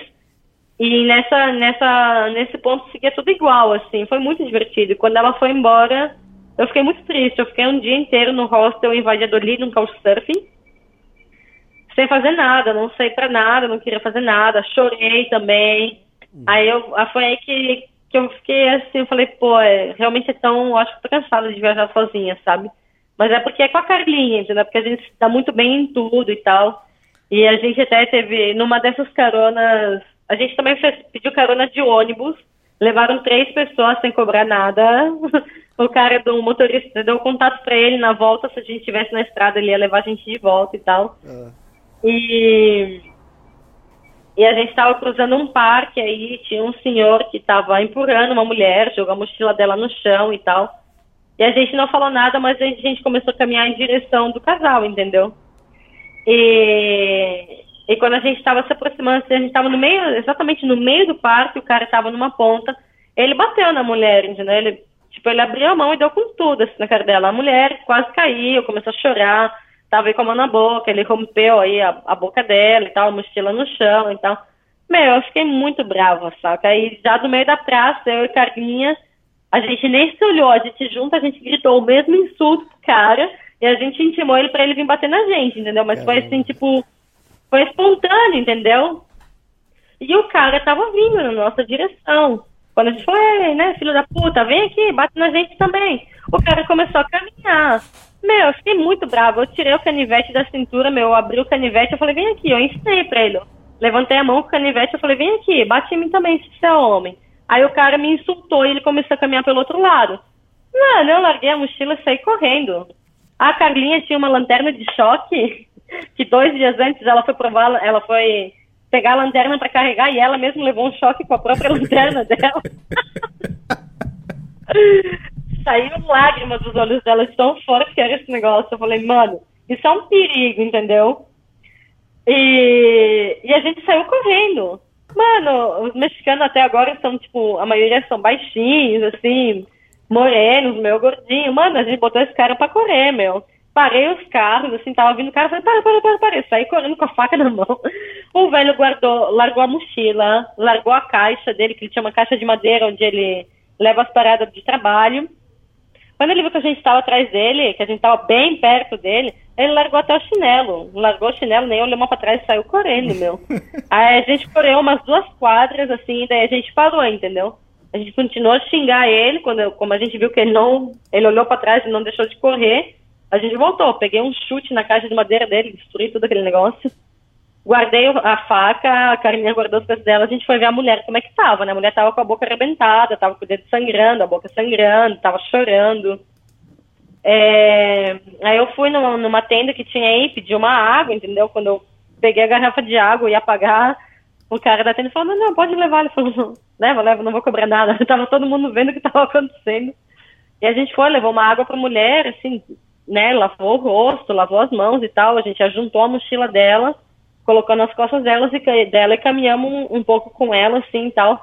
E depois que passou essa adrenalina toda, eu e a Carlinha, a gente se olhou, a gente se abraçou, a gente começou a rir, entendeu? Uhum. Mas não é, é, não sei, foi tudo muito sem pensar, assim, a, a, a gente viu isso sem, sem pensar sem nada, a gente já começou a gritar e já tirei uma faca para sair correndo atrás do cara, a gente, a gente nunca fez isso, entendeu? Sim. E a gente começou a rir e tal, e ninguém queria dar carona pra gente depois, né? Porque, claro, a gente estava no povoado, no meio do parque, a gente sai correndo atrás de um cara com uma faca, e depois a gente para aí pra pedir carona, né? A gente caminhou um monte, a gente caminhou um monte até sair da cidade e conseguir alguém que, que nos levasse para casa. Foi. Nunca, nunca. Já intimei senhores para vir me bater porque estava sendo agressivo com outra mulher e tal, mas nunca assim de sair correndo atrás e tal. E se a gente continuasse correndo, a gente ia pegar o cara, mas ao mesmo tempo que eu tinha vontade de meter a faca nele, eu também tinha pena, era velho, entendeu? Eu acho que os dois estavam meio bêbados e tal, mas eu acho que o cagaço dele, eu acho que, que já valeu a pena pra, pra ele, eu acho que antes dele bater na mulher dele outra vez, se era a mulher dele, ou sei lá. Eu acho que ele vai pensar, eu acho que ele vai lembrar de, desse capítulo da vida dele. Sim. E o Aurélio, o Aurélio me deu um spray de pimenta desses de urso. Ah, tá. Sim. Porque, porque ele também é, foi pro Alasca e tal, e falou, meu, não, nunca usei, ele falou, tava esperando a oportunidade de dar para alguém que fosse servir, pô, pelo momento eu sei que você não vai pro Alasca, mas como uma defesa pessoal, eu acho que tomara que você não tenha que usar, mas tá aí, vou, vou te dar, né? E é uma lata grande, meu, é o tamanho dessa lata de cerveja que eu tenho aqui, de quase meio litro. Aí. É mais ou menos como se fosse um desodorante grande, não é? Também. Aham. É um Detefon, Sim. vai. É um Detefon, ma- mata baratas. É, e daí eu falei, meu, eu tava aí em Cozumel, eu tava arrumando a bike e tal. Eu falei, meu, onde é que eu vou deixar esse negócio aqui? Esteja escondido, mas que também esteja aí meio à mão, né? Se eu precisar e tal. Aí eu falei, meu, eu vou provar esse negócio aí, porque se eu, tiver, se eu precisar usar, eu já sei qual é, né? Elias, quando eu apertei o negócio aí pra. do spray, é forte. é Tipo, eu, sim, eu apertei como se fosse um desodorante, entendeu? E se aperta aí a palanquinha e é forte o, o jato que sai. Tem tipo um gatilho, né? Fala. É, tipo, é como caso que você aperta o gatilho, assim a mão vem até um pouco pra trás, se você não segura firme, entendeu? Não tinha vento nem nada, só dei aí uma, um- uma esprezada e me afastei.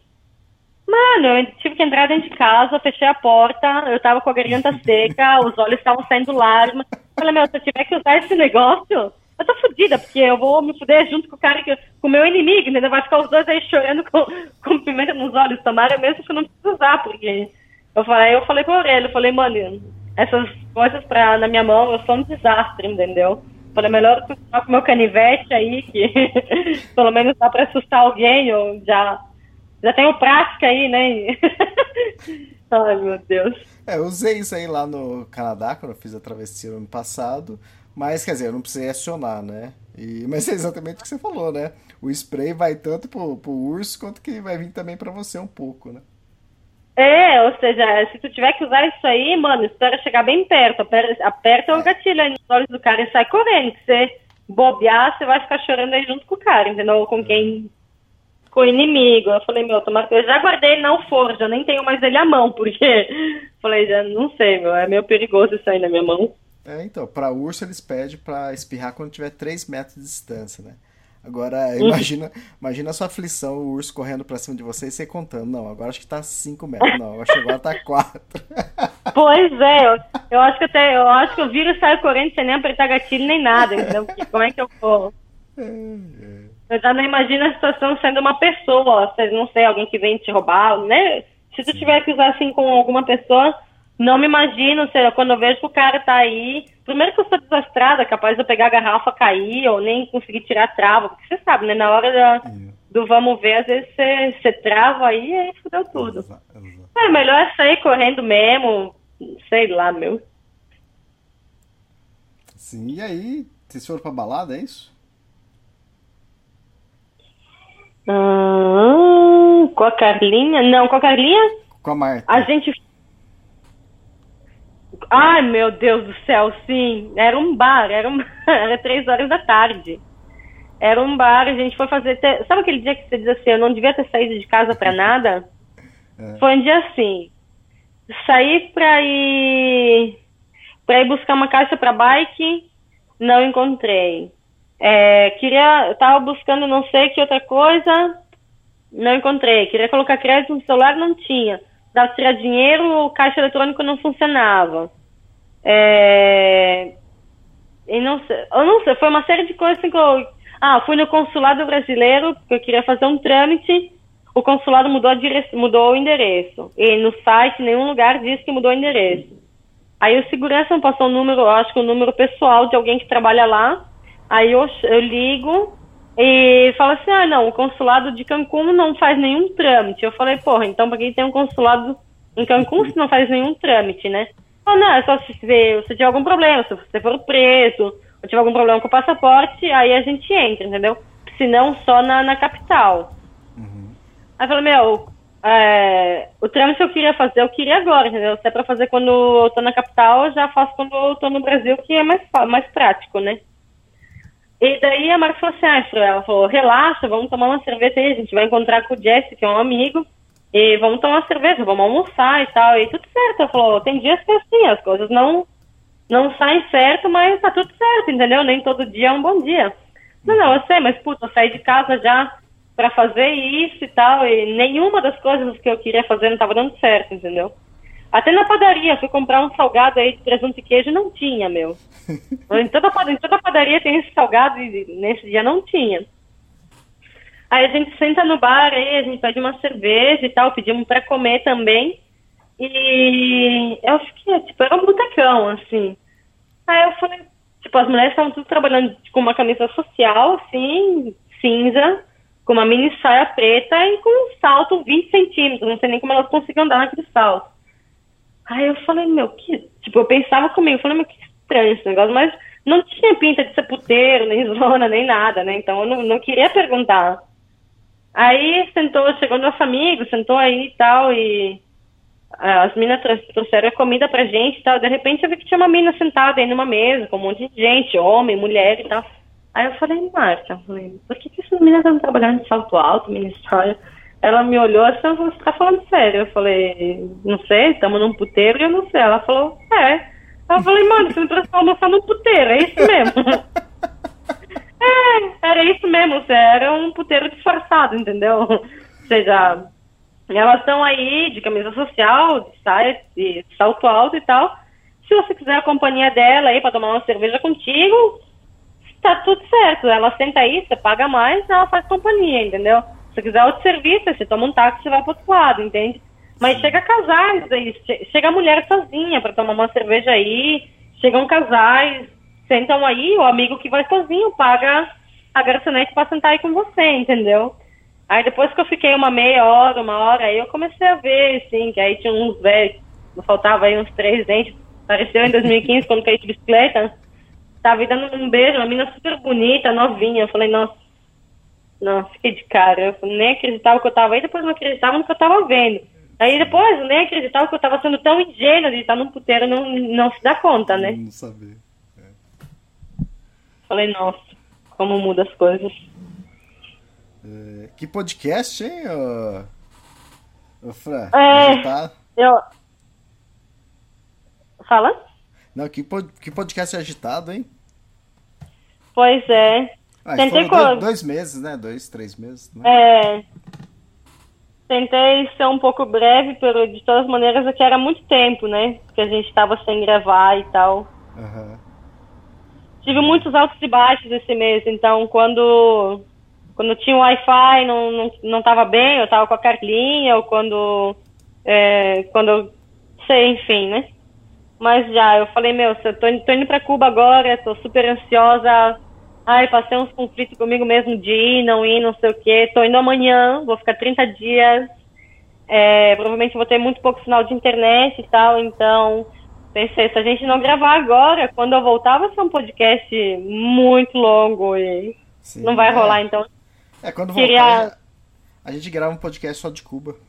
É, só de Cuba. Vou tentar, vou tentar em Cuba é, gravar vários momentos, assim, fazer pequenos vídeos e tal, para depois ver se eu consigo fazer um vídeo só de Cuba contando um pouco de como é a experiência por lá e tal. Porque eu vou tentar a mesma coisa, né? Eu vou tentar pedir carona, vou, porque a ilha tem mais de mil quilômetros, então o meu voo sai de La Havana e aí de volta Cancún, La Havana, né? Então, eu quero ver se eu consigo um transporte de Lavana até Santiago, que são como 800 quilômetros, mais ou menos, 800, 900. Levar a bicicleta e de Santiago começar a descer pedalando até Lavana, entendeu?